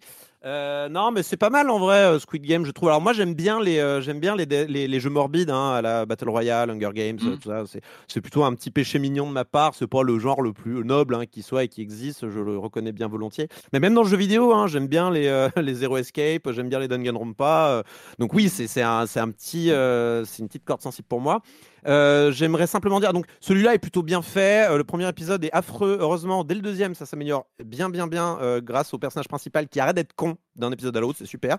Euh, et ce que, pour le dire très rapidement, c'est plutôt solide. C'est une, comme tous les jeux morbides, comme beaucoup de jeux morbides, c'est une critique sociale. oh là là, peut-être que dans la, peut-être que le vrai, le vrai jeu social, peut-être Erwan. Est-ce que ce serait pas la société au fond, hein le, vrai Death Game Est-ce que ce serait pas la société? Celui-là est très intéressant pour un point, et ce sera le seul que je dirais le jeu des acteurs est bon, tout ça, c'est sud-coréen. Euh, c'est qu'il montre comment c'est galère en fait d'organiser un putain de jeu, jeu, jeu morbide. C'est-à-dire que ça montre un pan qu'on voit jamais, euh, c'est-à-dire l'organisation. C'est-à-dire que vraiment, il euh, y, y, a des phases très longues où on va voir bah, les petits soldats euh, de l'organisation secrète qui organisent le truc et bah ouais, ben s'il y, s'il y, a une épreuve avec des gâteaux, bah faut les cuisiner les gâteaux quand même. Et bah ils sont plusieurs là avec leurs grosses marmites à faire les gâteaux. Non, c'est bien. J'ai pas vu la fin, apparemment elle est pas terrible, mais bon, c'est sur Netflix, vous savez, vous trouvez ça, tout le monde en parle de toute façon, c'est partout, partout, partout. je vais, ce n'est pas une recommandation, c'est plutôt pour vous dire, c'est pas si mauvais. Si vous êtes curieux, allez-y. Voilà. Marius. Euh, bah, je suis un peu désolé, mais Netflix aussi. Hein J'ai plein de trucs à recommander hey, sur Netflix, alors que j'étais prêt à me désabonner et que je le gardais pour les enfants. Euh, la meilleure série du monde est arrivée sur Netflix. Elle s'appelle Seinfeld. Elle est terminée depuis euh, ouais. plus d'une dizaine d'années, et si vous l'avez pas vue, vous avez raté votre vie. Non, c'est vraiment formidable. C'est un truc que j'ai en DVD, et là, je suis en train de me refaire l'intégrale parce que parce que c'est Seinfeld, quoi. Et euh, un documentaire pour toi, Erwan, The Colors of Infinity, où Arthur C. Clarke, l'écrivain, nous parle du, de l'ensemble de Mandelbrot et euh, oh, des, de la fractales. géométrie fractale. C'est totalement. Euh, J'ai regardé ça après une certaine soirée Silence on joue, et c'est totalement planant. Et une série d'horreur qui est très chouette, qui, enfin, qui a l'air très chouette parce que je n'en suis qu'à trois épisodes, mais, mais en tout cas, il y a une vraie photo et c'est plutôt plaisant s'appelle Sermon de minuit. Ça se passe sur une petite île. Euh, une, quoi, une vingtaine de personnes qui vivent là, une ville de pêcheurs euh, complètement euh, en train de péricliter, et un nouveau, euh, un nouveau prêtre. qui débarque euh, sur l'île. Et, et, la photo est pas mal. C'est vraiment, ça a l'air d'être chouette. Trois épisodes et je suis bien accroché. Cool, cool. J'avais envie de, ça, ça me faisait envie en tout cas celui-là. Euh, pour ma part, je vais continuer sur les podcasts. Euh, je vais vous parler euh, cette semaine. En fait, je vous avais déjà parlé, il y a très très très très très très longtemps, des couilles sur la table, donc qui est quand même un des main podcasts en France. Hein, donc je vous apprends rien. C'est vraiment un des plus grands podcasts qui soit en France sur la masculinité. Podcast de Victoire Toyon chez Binge Audio. vraiment un podcast indispensable. Et en fait, l'année dernière, mais avec les confinements et tout ça, j'avais pas lancé de nouveaux podcasts et tout ça. Elle a lancé le cœur sur la table. Le cœur sur la table, c'est un peu comme un spin-off, euh, mais euh, à la place de s'intéresser à la masculinité, elle s'intéresse à l'amour. Et en fait, au-delà de ce thème qui peut forcément paraître un peu euh, plus léger et et, euh, et, moins, euh, moins impactant, on va dire, que euh, s'attaquer au gros sujet de la masculinité. Victoire Toyon arrive à en faire un podcast plus narratif, c'est-à-dire les couilles sur la table, c'est des podcasts d'entretien. Là, on est plus sur du podcast narratif où elle raconte les choses et tout ça. C'est génial. Il y a 11 épisodes, donc la saison 1 est complète. Est-ce qu'il y aura une saison 2 J'espère. Mais c'est vraiment super. C'est tous les. Euh, voilà, c'est tous les sujets autour de l'amour, de la romance, des relations, de l'hétérosexualité évidemment, euh, mais pas que. Et, euh, et, et avec forcément le regard féministe de, de Victoire Toyon. Je trouve que c'est. je, je me suis pas abonné, j'étais pas. J'étais pas vraiment convaincu au départ parce que je me disais bon le sujet va pas pas, pas forcément m'accrocher mais euh, c'est ce focus euh, féministe c'est on apprend plein de choses voilà ça s'appelle le cœur sur la table disponible sur tous vos applis de podcast euh, voilà, c'est fini euh, pour cette semaine. Et puis, euh, bah, merci à tous les trois encore une fois. Et nous, on se retrouve bah, la semaine prochaine pour parler de jeux vidéo sur libération.fr et sur les internets. Ciao. Ciao.